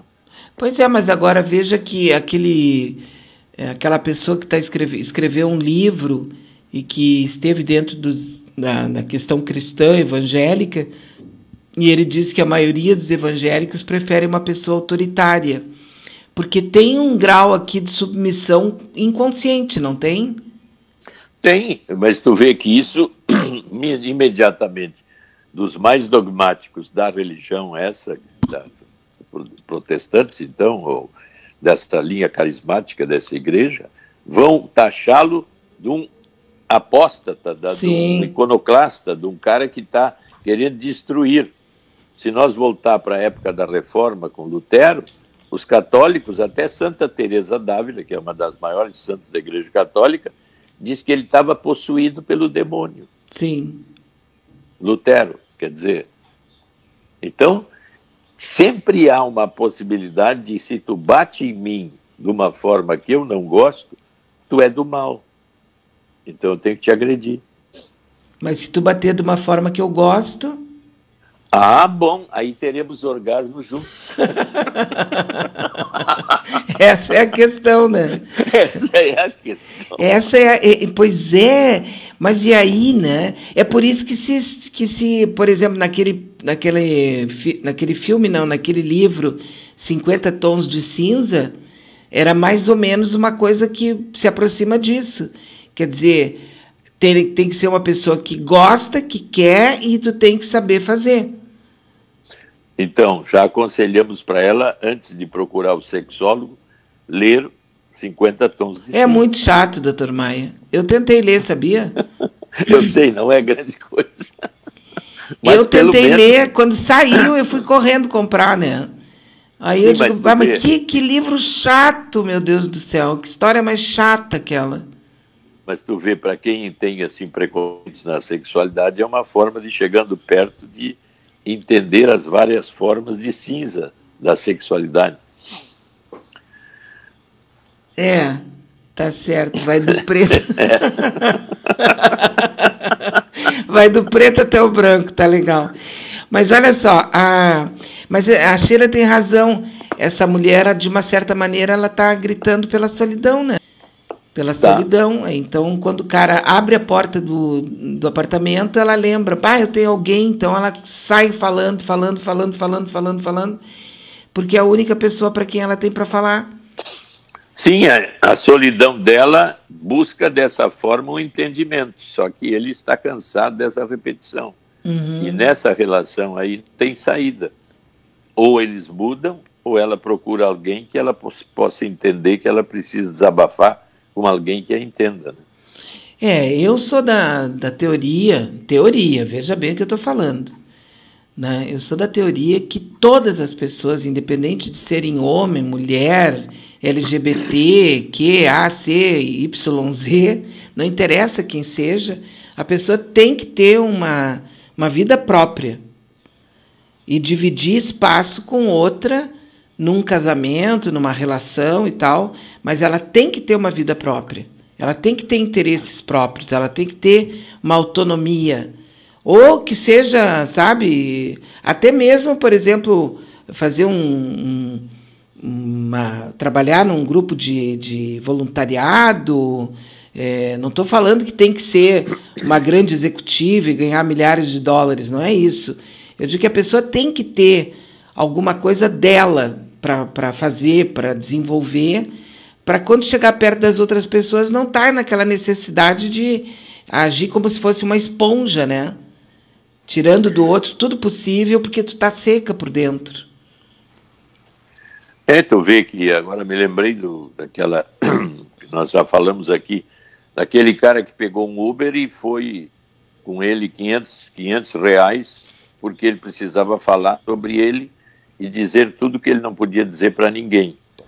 E aquele outro Uber de São Paulo que escreveu um livro porque se sentiu um Uber psicólogo uhum. de tanta, tanto relato. Quer dizer, tem pessoas que precisam desabafar num determinado lugar que na realidade não vai ter efeito nenhum a não ser o desabafo. Sim, a verbalização, né? Daquele momento, mas sem mudança. Isso. E, então, é muito comum esse tipo de coisa. Eu me lembro que uma, uma pessoa me procurou esses tempos, aí só pelo telefone, né, pelo só telefone mesmo, nem vídeo, que era uma mãe que queria mexer com o filho e tinha um problema com ele, ele não, do emprego dele e tudo mais, mas ela insistia e eu então a monitorava para que ela fosse interferir então. E ela daqui a pouco interrompeu a relação comigo porque na realidade ela estava idealizando uma coisa que eu faria com ela sem ela fazer nada. Uhum. Então, ela não interferia em nada e eu não tinha relação nenhuma com o filho nem com a nora, mas ela queria que eu desse para ela algo Sim. que ela fizesse sem fazer ideal, idealisticamente. Então, é muito comum ir a um terapeuta e botar tudo nele como se ele fosse resolver por mim algo que eu teria que entender e resolver comigo, junto com ele. Mas não ele me trazer um ideal. Assim como o marido chega em casa, ela vai lá, conta tudo, ela espera dele o quê? Só o ouvido? Porque mais do que o ouvido ela não quer.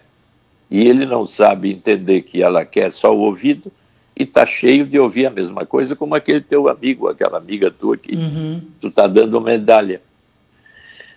Sair desse nó, dessa bolha, é o grande problema, né? Sim. Olha, a Lurdinha Seiba nos manda aqui uma mensagem. Oi, Bea, eu de novo, Lurdinha. É por isso então que eu gosto tanto das minhas séries coreanas, porque parece que eu estou assim viajando. Eu acho que eu produzo ocitocina, né? Nesses momentos, porque eu fico muito leve. São tão bonitos, é tudo tão bacana, não tem violência, não tem nada dessas coisas. É puro romance, um pouco de drama, às vezes um pouco policial também, mas são maravilhosos. Então eu produzo ocitocina aos montes, então. Eu tô quase decidida a ver essas séries coreanas que a Maria Helena fala, agora a Lurdinha também fala. Eu não, não assisto, né? Mas eu tô quase decidida a assistir para ver como é que é, como são Viu? essas séries coreanas, né? A Daniela? Castro, fale, doutor Maia. Essa, é quando ela vai viajar, tu pergunta, tu vai sozinha? Não, eu vou com ocitocina. Mas olha aqui, ó, veja bem, veja bem, analise. Se a gente chega a descobrir como produzir ocitocina conscientemente, putz grilo, doutor Maia, é um baita de um avanço, né? Lógico. Eu, o que que tu vai fazer em Santiago de Compostela?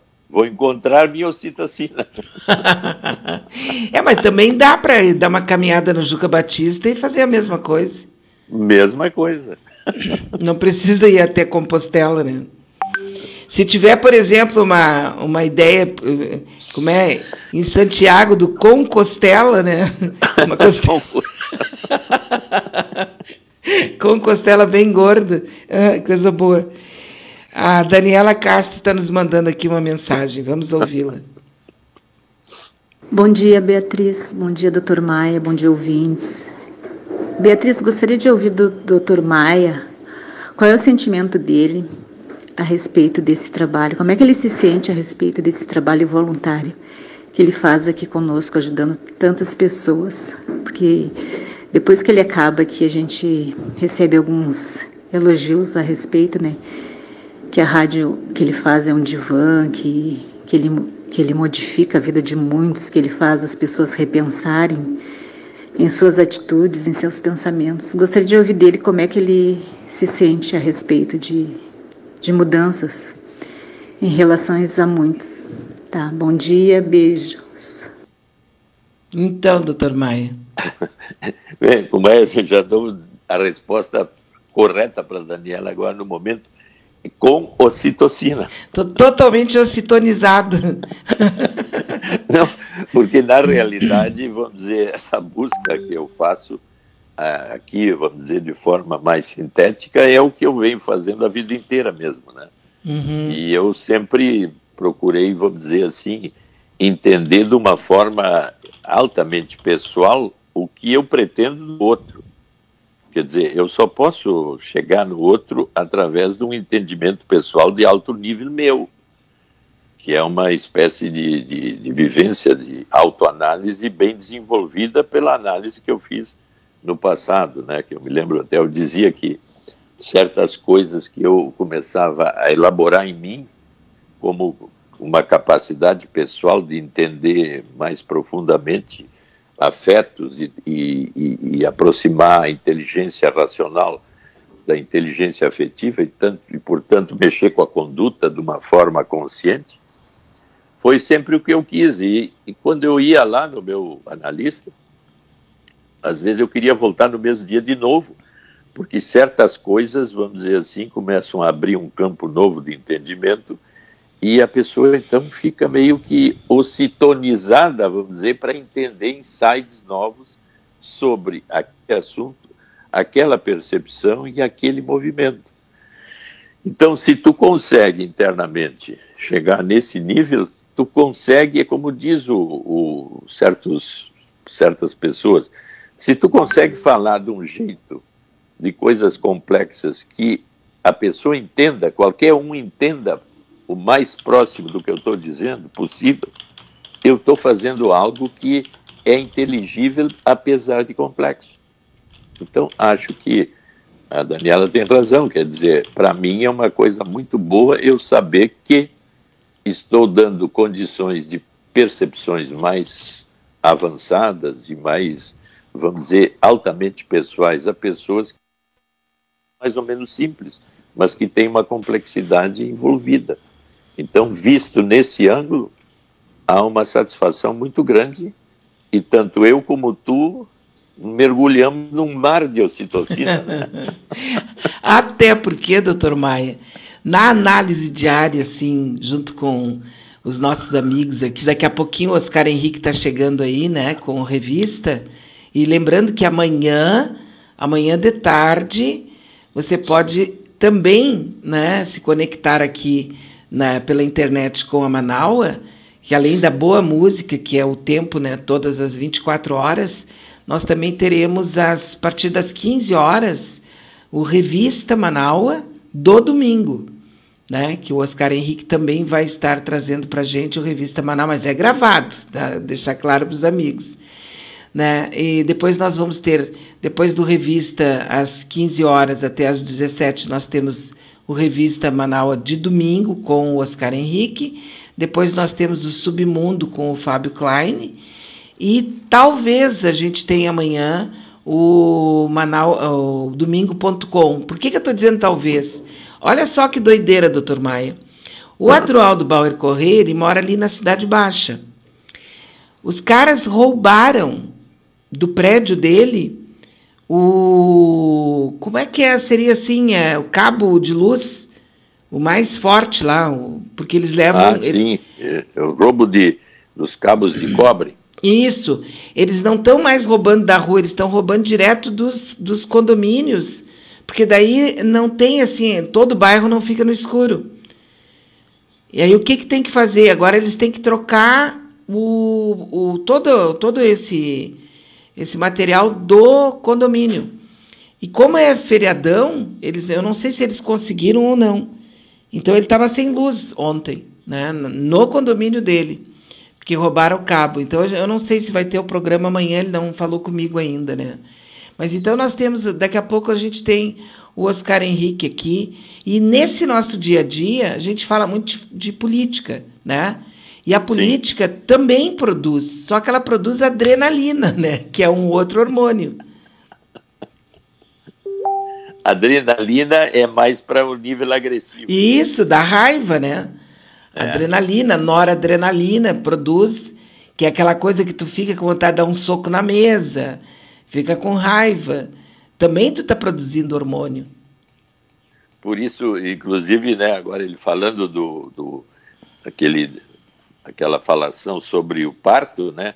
A ocitocina é o hormônio que, ao ser produzido nesse momento, pode levar, como naquela minha paciente que teve seis filhos, é, ela disse que a, durante a gravidez ela era o lugar mais maravilhoso que ela vivia e durante e teve dois partos com orgasmo. Olha o ponto que chega a ocitocina. Sim.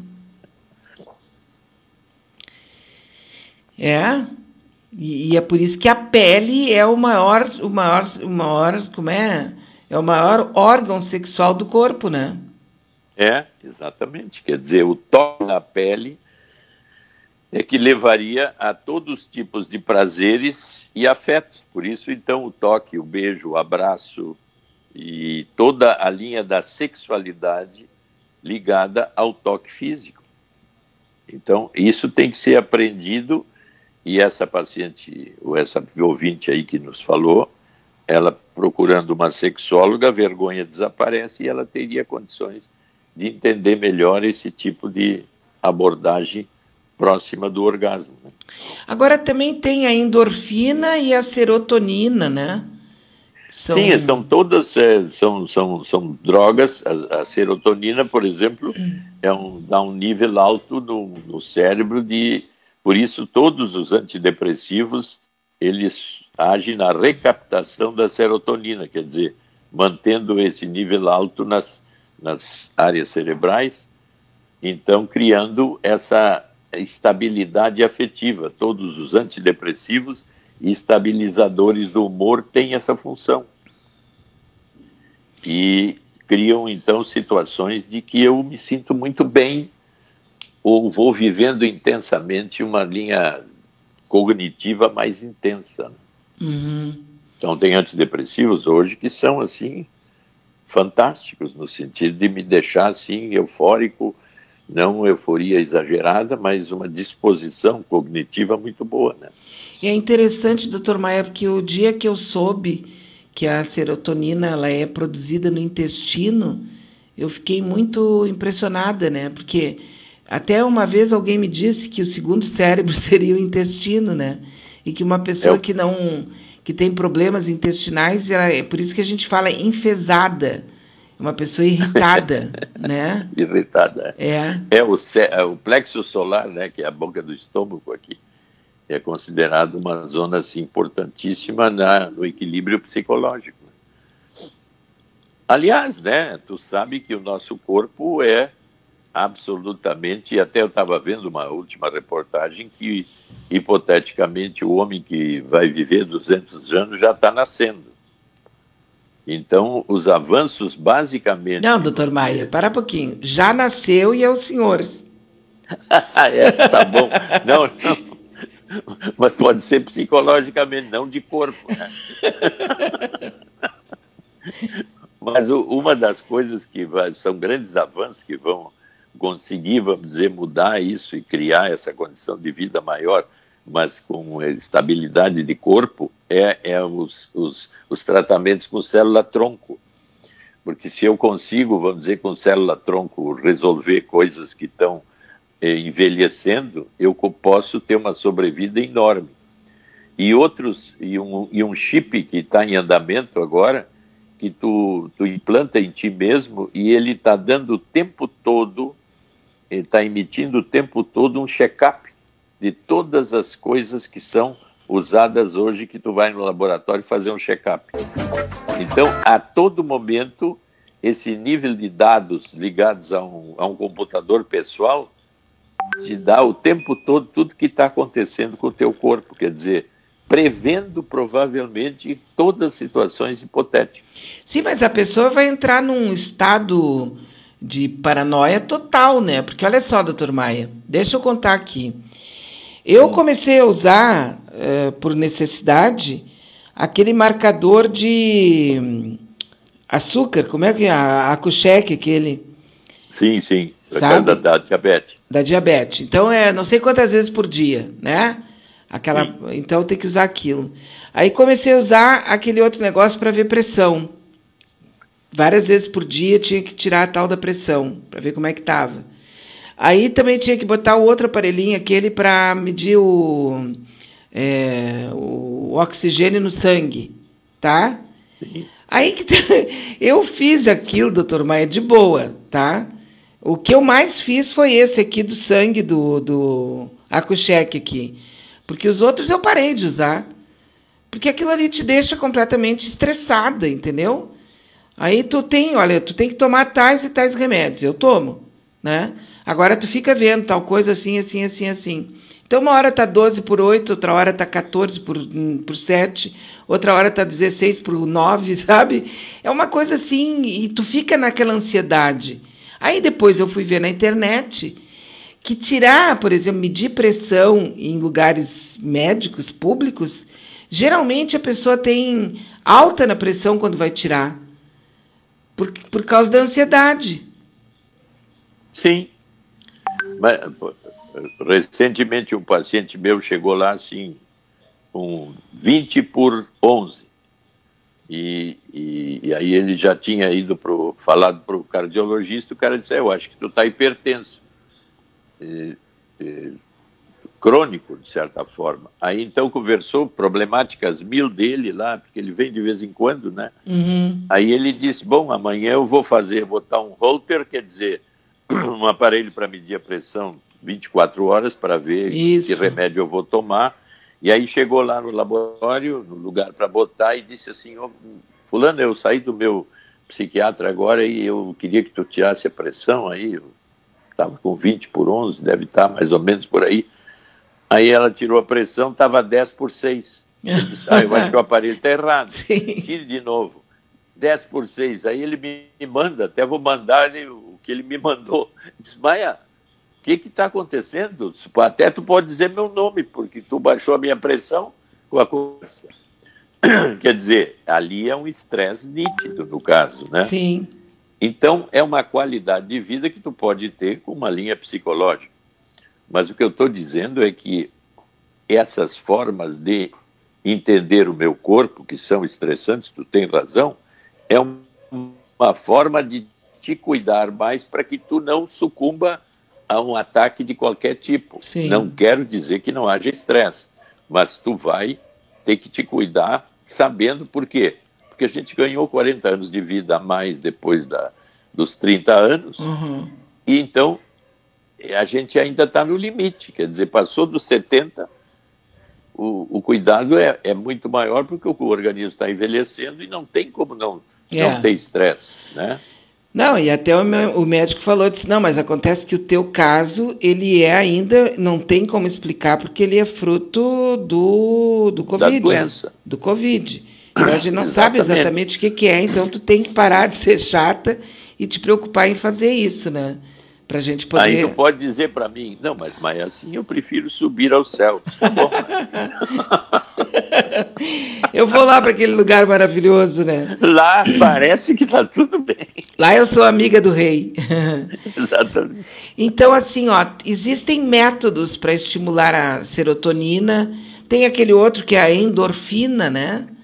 A endorfina Isso, também. são, são N. Olha, se tu for ver a, a, a, a trama essa que tu está falando, eh, o, o, o chamado ciclo de Krebs, por exemplo, que é quando a célula é capaz de criar energia para nos manter vivos, é de uma complexidade, Beatriz, que, olha, Mas nem tem- os grandes estudiosos até hoje estão querendo entender. Né? Não, mas existe assim, a coisa mais assim do, do João ali, do, do... Ah, não, isso aí que nós estamos falando. que É Isso. o, é o comum, né? Cada um desses hormônios mais conhecidos cria condições que a gente sabe quais são. Mas é, é absolutamente inconsciente isso em nós, né? Porque eu, eu não tenho controle. Tu vê que o meu computador corporal, só de me manter vivo, já indica, assim, uma capacidade fantástica de Opa! né? Não, e o mais bárbaro, doutor Maia, é que tu tá dormindo e o teu corpo inteirinho tá trabalhando. Tá, teu fígado tá trabalhando. trabalhando, teu coração tá trabalhando. Então, Independente se nós pudéssemos visitar esse computador e ele nos dá umas dicas, né? Barbaridade.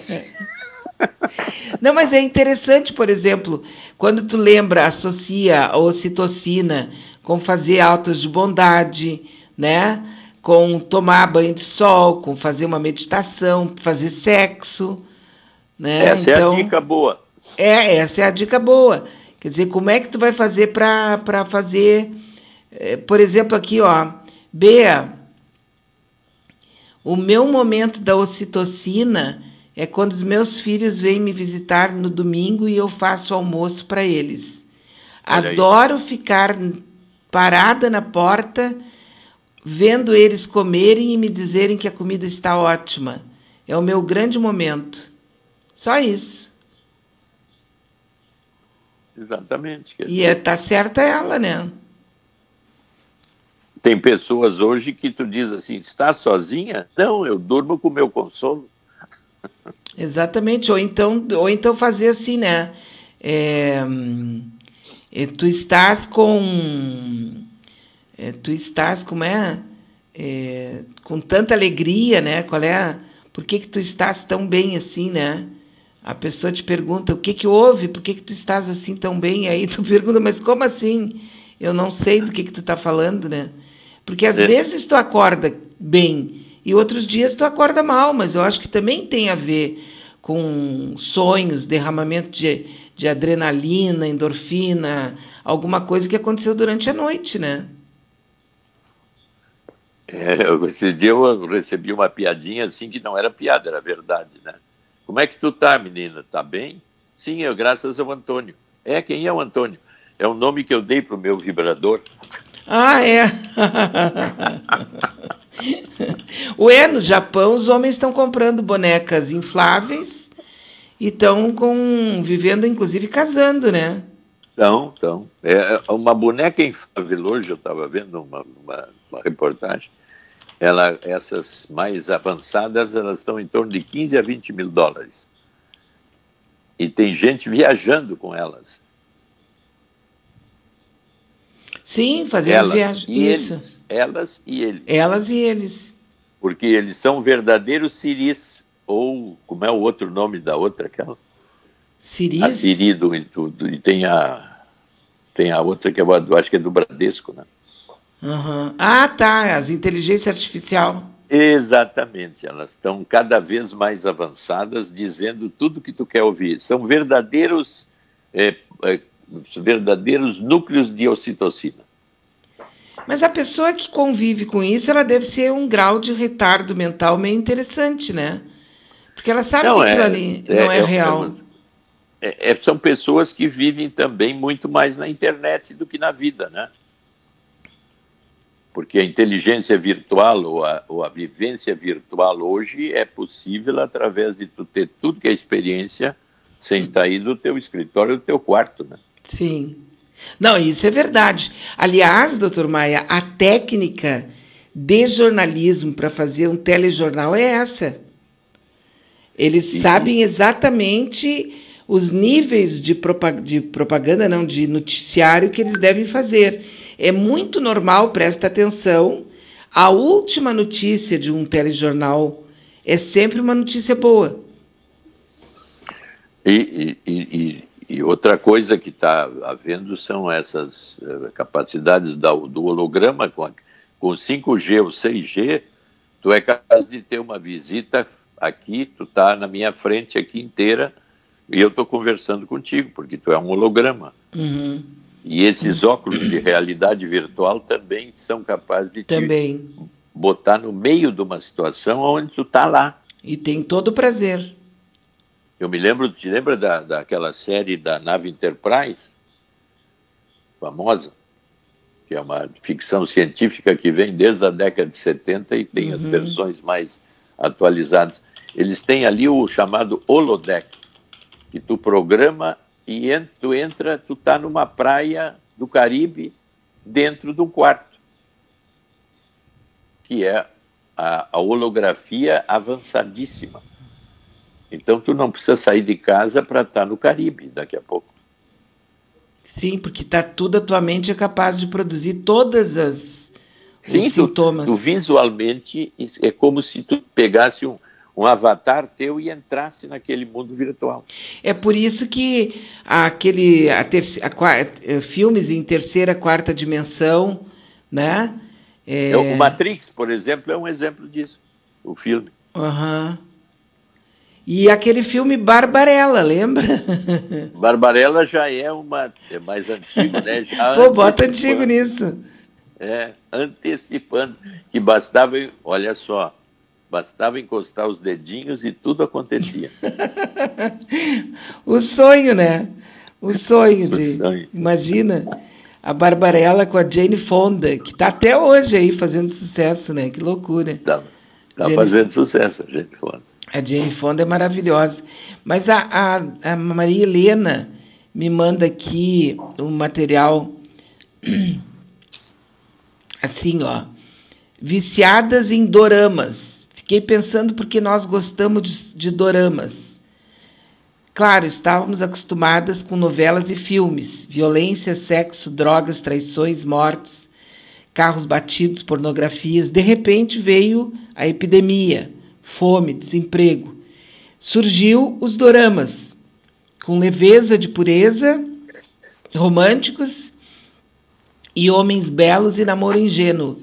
Retratou uma época da gente que acreditava, nossos 15 anos, grata aos asiáticos. Doramas são as séries asiáticas. Elas estão. A Coreia do Norte, a Coreia do Sul está muito avançada em séries interessantíssimas. O problema é que eu acho que são todos iguais, né? Não sei diferenciar quem é o bandido. É, é uma mistura, né? Tu é todos ao mesmo tempo. Não, eu estou falando aqui, eu estou botando um pouco do meu preconceito, né? Dizendo que. Ah, do teu preconceito, é, tá. é que japonês parece tudo igual, né? que preconceito feio. Tá certo, né? Nós temos agora 11h49, daqui a pouquinho o Oscar Henrique Cardoso estará conosco aqui, eh, trazendo o programa Revista até às três horas da tarde. Certo? Grande Oscar. É, já estão aqui nos mandando. Já tem uma pessoa aqui me mandando um dos filmes desses aí de. desses filmes mais românticos. Mas aí também já, para mim, não é uma coisa que me chame a atenção, sabe? Não consigo ver, eu durmo. Eu tenho Ah, que é? ver sentado. Sim, eu durmo.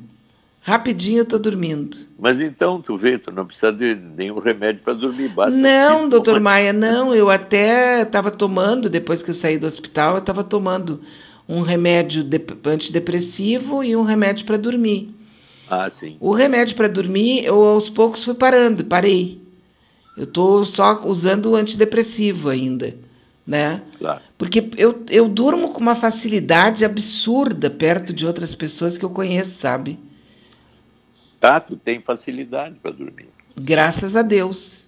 É, isso aí é uma coisa muito boa, sinal que tu tá em paz com a tua consciência. É, ou que a minha pressão está muito baixa, né? Mas, mas eu estou de bem com a minha ocitocina. com a minha ocitocina e com a minha pressão lá no, no pé. que com tudo isso agora eu tô meio especialista em pressão, em negócio de, de diabetes, sabe? A gente vai ficando meio especialista, né? Vai, vai. Não, porque é uma coisa que eu não sabia, não, não tinha ideia mesmo, nunca me interessei por nada disso. E agora, aos poucos, eu estou me especializando nisso. E como é interessante esse negócio de, de pressão, né? Eu fiz o tal do mapa, que é 24 horas com equipamento. É, horrível aquilo, né? Eu tive que fazer e... Mas é um aparelhinho pequenininho que tu põe na barriga, assim? Não, não, mas é que eu fui lá em clínica de pobre, né? Então eu tive que botar aquele aparelho mais antigo, aquele grandão. Ah, o grandão? É. Bom, aquele é... Eu tenho certeza que numa clínica de Aquele rico é deve companheiro. ser... É. deve ser bem melhor, mas o meu não. Aí eu botei aquele negócio no braço, sabe? E, então tá, aquilo foi horrível. Então tá, mas o que eu quero dizer não é isso. É que o resultado é interessantíssimo, né, doutor Maia? Depois tu vai ver, assim, a, a cada 15 minutos a tua pressão e olha como oscila, né? Até dormindo, de noite, dormindo, oscila. Oscila, é o mapa realmente de, de 24 horas, é. Aí tu pode ter o diagnóstico realmente se tu é hipertenso ou não. Isso, daí ficou claro que eu não sou. Ah, Isso é muito bom, né? É. Porque tava aquela história de é, é hipertensa, não pode isso, não pode aquilo, só que eu, eu nunca tive nada disso, então é esse momento apenas, é nesse momento apenas que eu estou vivendo isso como resultado do, do, Da Covid. Da Covid, quer dizer. E, mas depois que, que o meu organismo conseguir realmente se livrar do, das consequências, eu vou ficar, tipo assim, mais ou menos, né? Vou ficar bem. É, eles dizem que às vezes é seis meses, até um ano ainda há Isso. sequelas. Né? É, e eu tenho que pensar que eu estou no sexto. Olha, foi abril, maio, junho, julho, agosto, setembro, outubro. Eu estou É, no sexto tá, mês agora em setembro, né? Aí ele me disse que até novembro eu tenho que ficar monitorando e tal, e que daí tem uma sequelazinha que ficou, e que se não resolver, daí eu vou ter que fazer uma punção. Mas daí tá tudo bem também. Só a tal da punção. É, aí tu tá ficando livre da sequela. Sim, daí com 15 anos eu vou me casar de novo daí. Ah, não, aí sim, tu tá, tu tá nova, né? E vou voltar, sim, vou ficar novinha em folha. Aí já penso em namorar. Pode até já ver quais são os seus amigos solteiros aí, Eu viúvos, para me apresentar, tá? Be- Beatriz, tu vai os- ocitonar. Vou se tornar na praça. Deixa comigo. Perfeito, perfeito. Nada de lado ruim, principalmente porque ano que vem é ano eleitoral, né? Isso mesmo. Então, ano que vem a gente tem que estar a mil pelo Brasil, né? Aliás, Maravilha. a expectativa toda é o que vai acontecer com o Bolsonaro, né? É, ainda tá tudo assim meio nebuloso, né? O senhor acha que ele consegue manter a língua fechada, consegue ficar em paz? Eu acho que não, né? Ele, ele parece que fica um pouco, mas ele é impulsivo, né? Ele não consegue segurar. Daqui a pouco ele diz uma coisa que é oposta ao que ele falou. Né? É impressionante isso. O nele, senhor viu né? o número de 15% da população numa pesquisa feita pelo Datafolha e o 360 lá? 15% da população eh, dão credibilidade para as coisas que ele diz. É, 85% não acreditam em nada do que ele diz porque ele é mentiroso. é impressionante. Como é que uma pessoa dessas pode ir lá na ONU fazer um discurso em nome de todos os brasileiros? É, ele está cada vez mais desprestigiado no mundo inteiro. né? Pois é, e vai sem tomar vacina também, né? É. Eu vou te contar. Sabia que já tem a terceira vacina? Minha mãe tomou anteontem. É, eu, eu, eu já já estou para tomar essa semana. É, minha mãe tomou anteontem, tá toda prosa, feliz da vida. Olha só. Porque tomou a vacina, a terceira dose, né? Agora ela diz, eu, minha filha, eu sou tri. É, ela é tri. De verdade verdadeira. Doutor Maia, foi um prazer falar com o senhor. Muito obrigada. Tá certo. Um Muito abraço para ti obrigada. os ouvintes. Até o próximo até sábado, se Deus quiser. Uma boa Um semana. abração. Olha só, a gente conversou aqui com o doutor Herberto Edson Maia, que conversa conosco sempre nas, aos sábados, não é? E muitas vezes eu chego a dizer, né? Ele é de uma generosidade com o ser humano que nós muitas vezes temos dificuldade de ser, né? Uma, porque a gente sempre quer uma solução bem rápida e alguma coisa que possa acontecer é, o mais rápido possível. No caso, por exemplo, lá da CPI da Covid, meu Deus do céu, eu estou doida que tenham pessoas presas, né? Nós temos 30 milhões de pessoas recebendo até um salário mínimo no Brasil. É um recorde. E desses, 20 milhões são negros. E aí, quando as pessoas, às vezes, né, vem o pessoal falando sobre a questão da negritude e tal, que o preconceito, o racismo, diz, não, isso é mimimi, a pessoa está reclamando do quê? Não, é super importante que a gente fale, porque realmente o preconceito é fantástico em tudo isso, né?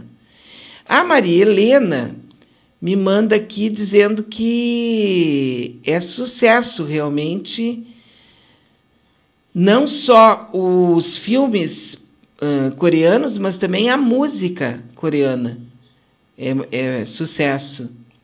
Eu, sinceramente, eu tô fora dessa, não conheço, né? Essa aqui seria a música. That's the night. So watch me bring the fire, set the night light. Shoes on, get up in the morning, cup of milk, let's rock and roll. Kick out, kick the drum, rolling on like a rolling stone. Sing song when I'm walking home, jump up to the top of the brown. Ding dong, call me on my phone, nice tea, and I'll get my ping pong. Muito bem, né? Tá aí, ó. Esse aqui a Maria Helena andou vindo, hein? A Maria Helena tá outra pessoa ouvindo música coreana de TikTok e assistindo as, as, as séries românticas. Maria Helena, nós temos que tomar um chá e comer uma boa torta, é, uma boa fatia de torta de chocolate com morango. Coisa boa, né? Amigos, eu estou indo embora, o Oscar Henrique está chegando aí. Eu volto na segunda-feira. Acompanhe amanhã a nossa programação especial na nossa Rádio Web Manaus a partir das 15 horas com Oscar Henrique e depois com o Fábio Klein e depois com o Adroaldo Bauer Correia, tá bom? Tudo de bom, fique em paz neste final de semana. Eu volto segunda-feira.